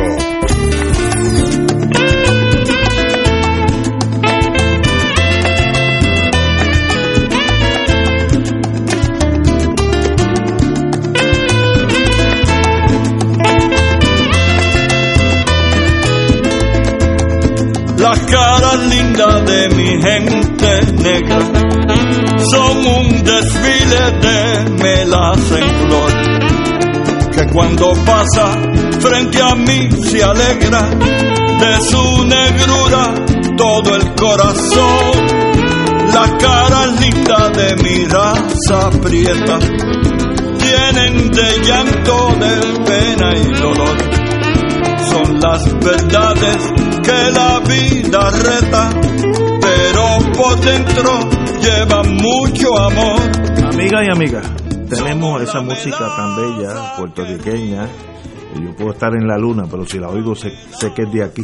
Tenemos con nosotros a su eh, músico predilecto Pepe Sánchez, lo conozco hace muchos años, desde Tetuán 20, desde entonces nos estamos siguiendo en diferentes rumbos, pero hacia el mismo fin. Eh, bienvenido, Pepe. Gracias, Ignacio. Pues, ¿Cuántos años? Gracias, gracias. Encantado de estar aquí. Para mí un honor estar aquí porque soy fanático de este programa. Excelente, se te agradece. Pues, eh, yo conozco a Pepe también hace de varias décadas. Eh, Pepe fue, fue de los precursores de lo que se conoció en Puerto Rico como la nueva trova. Eh, junto con quien era su compañera en aquellos momentos, Flora Sánchez, ¿verdad? ¿Se acuerdan del famoso dúo de Pepe y Flora, los que vivimos esa eh, gloriosa década de los 70 en la universidad, eh, que eran puntuales en todos los sitios donde se les requiriera ir a cantar por la patria.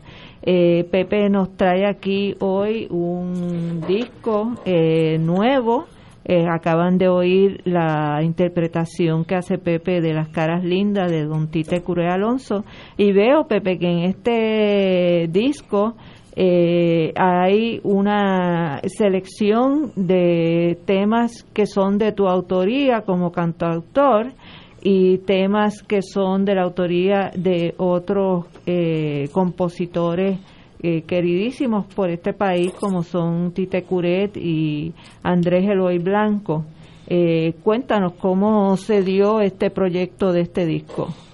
Pues yo hace un par de años, hacía tiempo que no grababa, ¿verdad? Eh, tengo otro que se llama Pepe Sánchez en vivo, que, que eso se hizo en un crucero y un, un público anglosajón. Y ahí hago imitaciones de, de artistas americanos y de como Louis Armstrong y eso. Oh, and the sing, come marching yeah, and the sing. Y cosas así, ¿no? Para, hacer reír a la gente, ¿no? Y, y, y entonces, pues, otro que grabé, pues, de plena y de, de, música. Aquí, pero todo en lo popular. Aquí hay música de, que tiene que ver con el mundo nuestro de la de la política, vota por el no. Sí. El alacrán. Ese fue un jingle que se hizo. Yo no pensaba incluirlo, pero los amigos músicos que, no, no, no, Pepe, eso va a ser histórico, ponlo ahí, déjalo ahí. canción a Vieque. Eh, canción a Vieque. Boricuas de verdad. Ahí estamos llenos de, de, cosas que nos tocan de cerca, ¿no? Sí, yo, yo conocí una en las marchas y en las demostraciones que allá en Nueva York. Eh, conozco a esta señora y, me dice, mira Pepe, tú que cantas esas canciones de protesta, pues yo tengo unas cosas escritas ahí y, y la primera canción que grabo de Javier, que fue esa de ella, de unos escritos que ella tenía, yo le puse la melodía, pero esta es mía, que la hago después. Ya que estuve envuelto en esas luchas también con... Oye, Pepe, y te pregunto, ¿Quién es el artista de esa carátula? Eh, ¿Quién la hizo? Ah, Eduardo González se llama él. Muy interesante porque veo que en la expresión cuando pinta la bandera hace una alusión directa a lo que es la poesía de Lola Rodríguez Tío, de que son Puerto Rico y Cuba un pájaro de las dos alas. Correcto. Porque veo que la bandera, la fracción en sus colores, tanto en el triángulo como en las franjas, eh, es decir, que es nuestra propia bandera luciendo la mitad de los colores nuestros y la mitad de los colores ubicados a, la bandera cubana. Y, realmente eh, hace una alusión porque me lleva el, imaginario inmediatamente al poema de, de, Lola Rodríguez. Sí, yo estoy muy activo allá en Cuba. Este, yo visité Cuba por primera vez en el 73 donde tuve hasta el honor de conocer a Allende, que él fue en ese viaje. A don eh, Salvador. Sí, una persona noble, una persona... Bueno, entonces después tuve años sin regresar y en el 2005 voy por primera vez eh, y tuve un mes en, esa visita. Eh, la, entonces vine y volví y la otra vez tuve dos meses y fui alargando y la última visita Pues fue de seis meses. Pues hay una amenaza inminente de que en una próxima visita nos regreses más. Bueno, eh, bueno, yo estoy tratando, yo estoy, a- a- bueno, pues lo voy a decir, yo estoy tratando allá de conseguir la residencia. Y si la consigo, me quedo allá. Sí. Entonces, pues ahí están eh, las dos banderas unidas. Ya, ya, ya en Radio Habana han tocado algunas de estas canciones.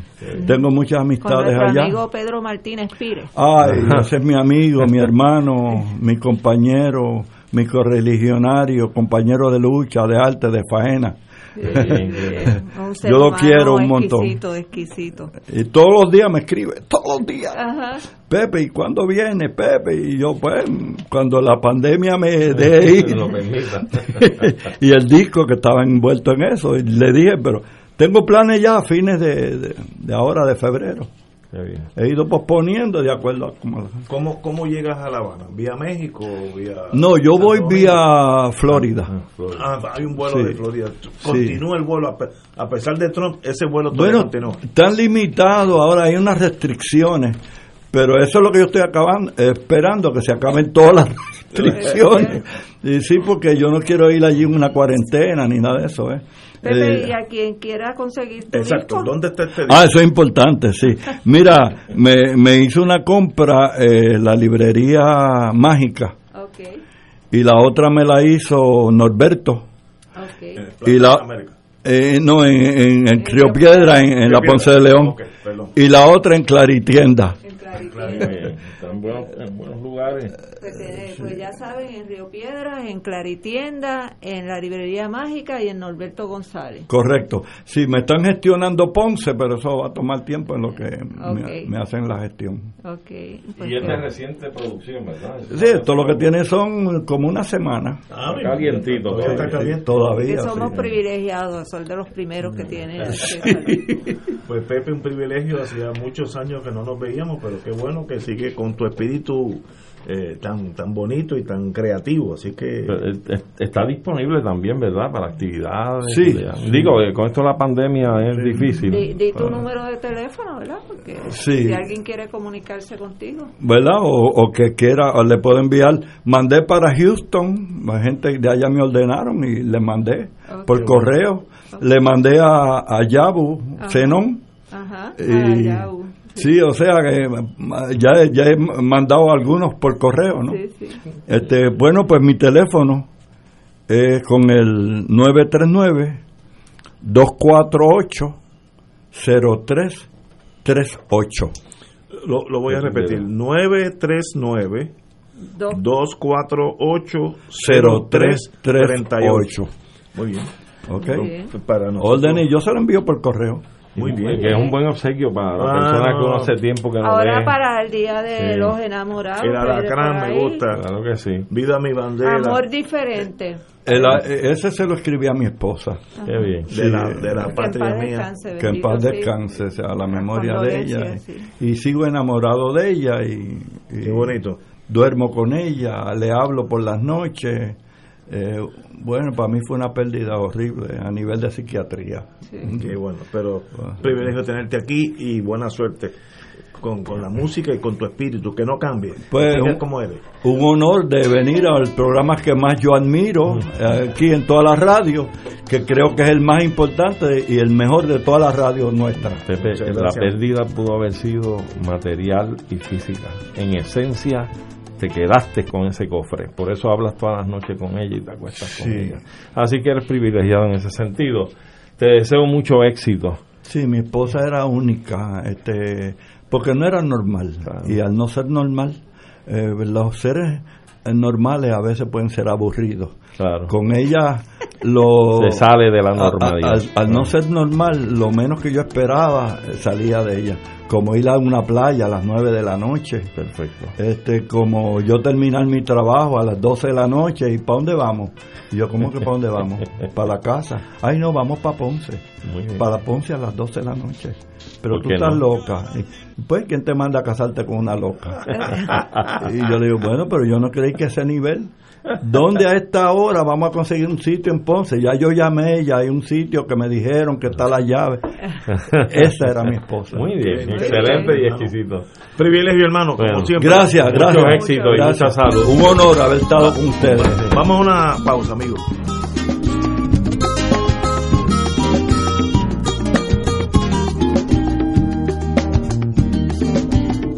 Voy a hacerle un homenaje a mi bella Borinquen. Llamaré a Dani Rivera y a Lucecita también. A plena libre al gran combo, cantando Andy Montañez. José Noguera y su orquesta, calle 13 con René. A Silverio y a Jacobo, pa' que declame también. Y al jíbaro Andrés Jiménez, con el grupo más bello. Fuego Cruzado está contigo en todo Puerto Rico.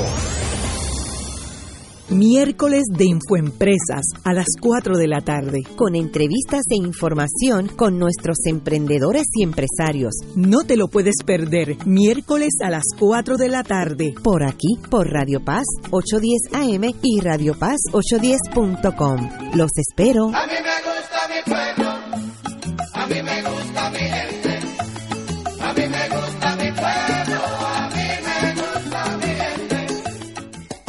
Cómprame un sistema solar y escúchame aquí en Radio Paz. Todos los viernes a las 4 y 30 de la tarde. Te espero para que me cuentes tus inquietudes acerca de placas solares con baterías. Comunícate conmigo. Soy Luis Enrique al 787-536-7938 de Solar Store. Cómprame un sistema solar. En Oro 92.5 FM, Radio Paz 810 y el Canal 13 estamos trabajando a tono con la emergencia que en estos momentos está viviendo Puerto Rico. Estamos ofreciendo nuestros servicios al máximo con el personal disponible según nos permitan las circunstancias. Si tiene un mensaje para ofrecer a sus asociados, clientes o personal, solo tiene que llamar al 787-349-7949, 787-552-0825 y nuestros empleados le comunicarán al personal de ventas para atender su necesidad. A nuestros clientes estén en comunicación con su ejecutivo o ejecutiva de ventas que continúan ofreciendo sus servicios como de costumbre. Recuerden los teléfonos 787-349-7949 y 787-552-0825. Te invitamos todos los domingos a la una de la tarde por Radio Paz 810 AM y los sábados a las 7 de la mañana por Oro 92.5 Cuidando la Creación con la hermana Lisi y sus colaboradores. Entrevista, mensajes educativos y dándole voz a grupos que ayudan a cuidar la creación en el mundo. Recuerda por Radio Paz 810 AM, una de la tarde, domingo, sábado por Oro 92.5 FM a las 7 de la mañana.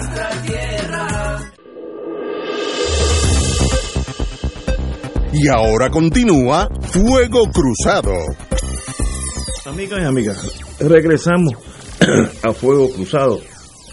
Eh, aquí hay un caso que de verdad me gustaría discutirlo con tres abogados que tengo al frente mío.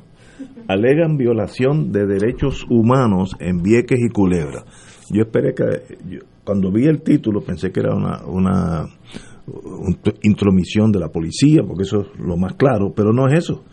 Según estudios sobre el transporte marítimo en las islas municipios, nosotros llevamos aquí muchos años hablando del deficientísimo servicio de lanchas de Puerto Rico y en la falta de sistema de transportación marítimo confiable entre Puerto Rico y Culebra y Vieques viola los derechos humanos de sus residentes. Según un informe de la Clínica de Derechos Humanos de la Universidad de Santa Clara en California. Eh, el documento básicamente eh, im- impiden eh, eh, que, la, que el viequense o el culebrense pues vaya a la isla grande para asistir a sus citas médicas, los estudiantes, etcétera, etcétera. Y yo no veo cómo de ahí uno brinca a, a una violación de derechos civiles. eh, derechos humanos, es, es lo mismo. Eh, si el si el Estado no tiene la capacidad de tener esa transportación, no por lo deficientes que han sido, eso en, en, en administración tienen F, vamos a estipular eso para salir de eso, pero el Estado tiene obligación de tener un sistema marítimo, yo no, ¿sabes? Es tirando, la- los abogados crean derechos estirando las cosas, porque si, si nos quedamos con gente conservadora, pues nos quedamos en el siglo pasado. Pero del Estado, si yo fuera abogado del Estado, que nunca lo he sido, y digo, pues mire señores, este, es verdad, eso es, vamos a estipular todo eso, pero es que yo, yo, Estado, no tengo que tener un sistema eficiente de lancha. Perdóname. Hay países que no tienen lancha. Tú, punto. tú, cobras, tú cobras impuestos. El Estado, sí. el Ajá, Estado, tu ¿no? estado, tu estado. Sí, sí. ¿Y tienes obligación de tener carreteras y mantener carreteras adecuadas? ¿Sí o no? Sí. ¿Y cuál es la carretera que conecta a los viequenses a los culebrenses a la isla grande? Las lanchas, porque es el mar. Para ellos es un, es un Es derecho esencial. no. No, no, es que, es que estamos hablando de derecho esencial, eso es Sí. estipulado. ¿no? Pues Yo estoy está. diciendo Lo la cuestión esa jurídica. Es la base, la base es que tú le estás privando a los viequenses el derecho al acceso a la salud, El acceso. a la, a educación. a una calidad de vida, este, Porque, ellos no tienen ni hospital, no tienen- ni hospital tienen. que no tienen, porque no tienen el acceso a transportarse para recibir esos servicios. Eso es correcto. Mi única, estoy pensando como abogado, pues yo, yo creo como con ustedes, debiera haber un sistema mucho más eficiente, porque dinero lo ha habido, pero Nosotros estamos pensando como abogados también. sí, no, no, es que no, la, la alegación de la que ustedes han, han esgrimido Pensando como fiscal. es, enten- es entendible, pero si yo fuera el abogado del gobierno y dije nunca lo he sido, yo digo, no, pero yo no tengo obligación de hacer de esas Sí, Yo puedo privatizar. te entendemos porque el Estado cada día eh, abdica más y más y Por- más a su eh, responsabilidad. a su responsabilidad de garantizar los derechos esenciales. Por ejemplo. es parte del contrato social. Yo te pago a ti contribuciones Y tú me tienes y que tú administrar ese dinero de forma tal Eficiente. que tú me garantices a mí unos No, servicios ex- entiendo, esenciales. entiendo. Y en el caso de Vieques y Culebra, el sistema de transportación marítimo es parte de un servicio esencial para ellos porque le afecta todos los otros aspectos de su vida. en, en Seattle, Washington, al frente de Seattle, Washington, hay unas islas como más chiquitas que Vieques, Culebra, cinco o seis islitas. Pero el transporte es totalmente privado, el Estado no se mete en esa transportación. Pero, pero no te vayas lejos. Staten Island en Nueva Staten York. Island también es Staten privado. Island tiene su, no tiene su ferry público. Ah, público. Lo que vale es una porquería montarse en el No, ferry no. de Staten Island. y funciona súper bien. Yo sé que Puerto Rico se está moviendo hacia la privatización de esas lanchas. Indebido. Porque lo han dicho, o sea, no es que esto es un secreto, lo han dicho. Eh, y no, ya, ya se firmó un contrato de, de una compañía, la de la Staten Pero Island. de es eso. que eso es el, el modus operandi de los gobiernos neoliberales.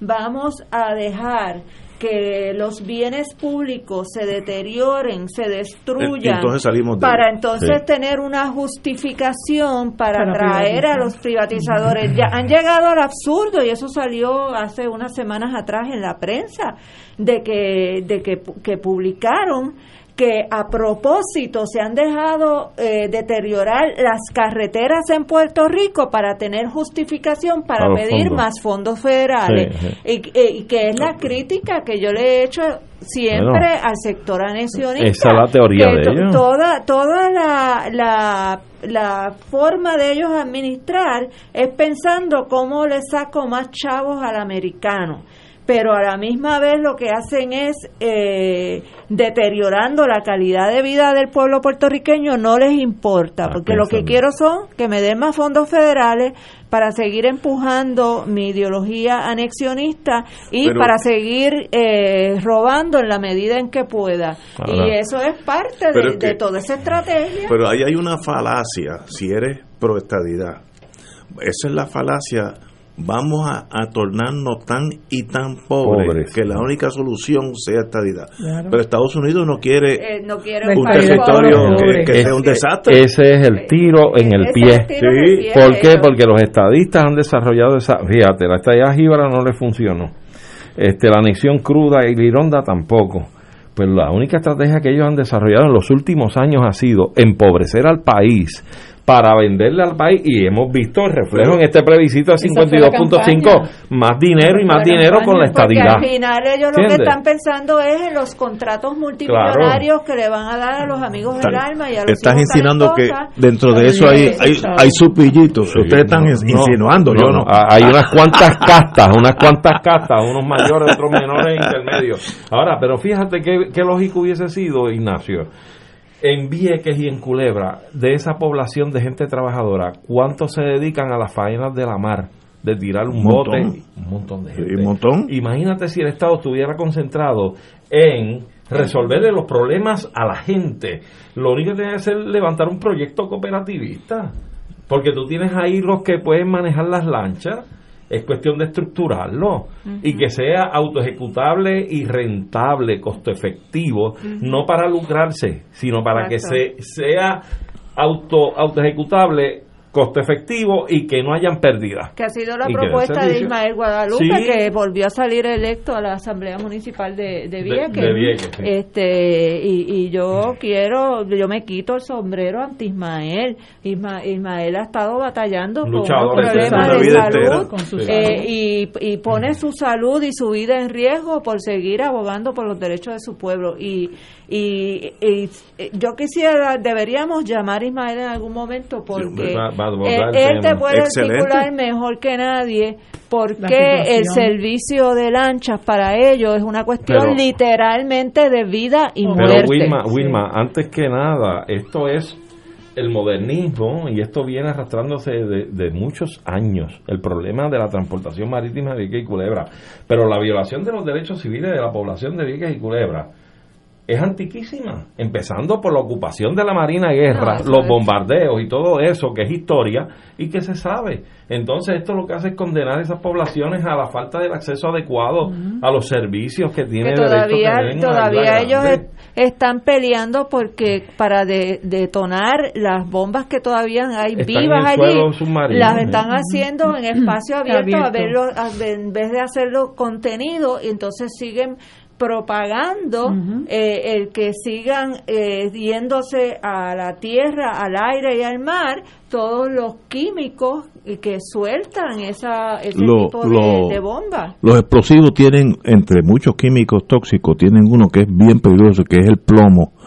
El plomo está comprobado que hace daño permanente al cerebro del ser humano. Eso no hay, Óyeme. o sea, eso ya se probó. Sí, Y- la y la pin- incidencia de cáncer que tiene pintura, Vieques. a la Cáncer. pintura Sí, le echaban sí. Y ahora que tú mencionas eso, cuando hemos visto al Departamento de Salud que tire una guía y diga que consumir mariscos de las playas de Vieques y de Culebra es altamente dañino a la salud por el alto contenido de contaminantes y de químicos que tiene porque esos animales marinos se alimentan Sí, sí. ahí No es un y eso está sembrado de todas esas No.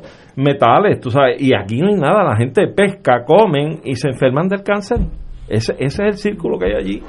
Yo, para mí ha sido, yo cuando estaba en la, Lamentablemente. en la Guardia Costanera, a veces teníamos que inspeccionar esas lanchas.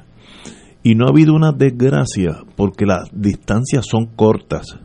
Si una lancha de esas sale de aquí a, Venezuela, no llega, garantizado, no va a llegar. O puede haber un fuego, eh, a veces los abanicos, esos motores generan mucho calor y tú necesitas abanicos que boten ese calor. Pues a veces los abanicos estaban dañados tres y cuatro meses, pero como la, como la distancia entre Fajardo y, y Culebra es tan pequeña, pues no se calientan. Y eso por décadas es una dejadez del gobierno difícil de explicar porque eso no requiere, esto no es un, un- un ejército naval que necesita cruceros y portaaviones, son cuatro o cinco lanchas. El mantenimiento... Siempre por lo Sí, menos. bueno, porque Siempre no le, no le dan mantenimiento. No le dan mantenimiento. Yo, yo vi con mis ojos cuando... Esperan que se rompan Exactamente. entonces eh, pedir Eh. la pieza, que entonces hay que esperar. Eh, este, yo vi un capitán que ya, ya eh, no está con nosotros, muy, muy querido. Eh, su hijo es juez en Arecibo, ya lo describí. eh, me dijo, el problema es que tenemos órdenes de no usarla hasta que algo pase. Entonces, pues por eso siempre hay una, ese mantenimiento preventivo no existía. ¿Y qué hace, qué ineptitud ha tenido este gobierno, varios, todos los gobiernos, con esas cuatro o cinco lanchas? Eso no es gran cosa. es decir, eh, miren, yo puedo con 10 personas a cargo de la administración de esas 10 lanchas tener un servicio bueno y siendo público. Ahora, eso no puede ser, pues perdimos las elecciones, vamos a nombrar a Chencho que no sabe ni por qué flota una lancha, pues ese va a ser el encargado de... Como pasó con Mara Pérez, la señora que nombraron Mara Pérez, que, no, que dijo, No yo tengo que buscar a alguien que me oriente para bregar Ah, con esto. Y después se enfrentó con la gente de Vieques, que, que la, la tomaron entre comillas de rehén. Y Wanda Vázquez dijo, no, yo no voy a usarla más a ella. Este Y le hizo mil promesas a la gente de Vieques y todavía están esperando, porque siempre han sido Pero, mingos eh, los eh, gobiernos de Esas y, el- y el que no había lancha y estaba vedado el, el- el tráfico, pues no las habían y mandaron equipo y de todo para la celebración de una Ah, boda de alto Juan nivel. Maldonado, Juan Ah, Maldonado, sí, el de la Coetáneo. fa- prueba fatula. Coetiano cerquita Ese de ella. mismo. Señores, tenemos que irnos. Gracias al nuevo componente de los de los martes. Así es que Marilu, bienvenida. Gracias, Wilma, como siempre, y don Arturo. Mira, les invito a leer una columna que publiqué en Claridad, se llama El Imperio sin Máscara. En esta, esta, En esta edición. semana. ¿Sin máscara por el COVID o por otras cosas? Vamos a una pausa, amigos.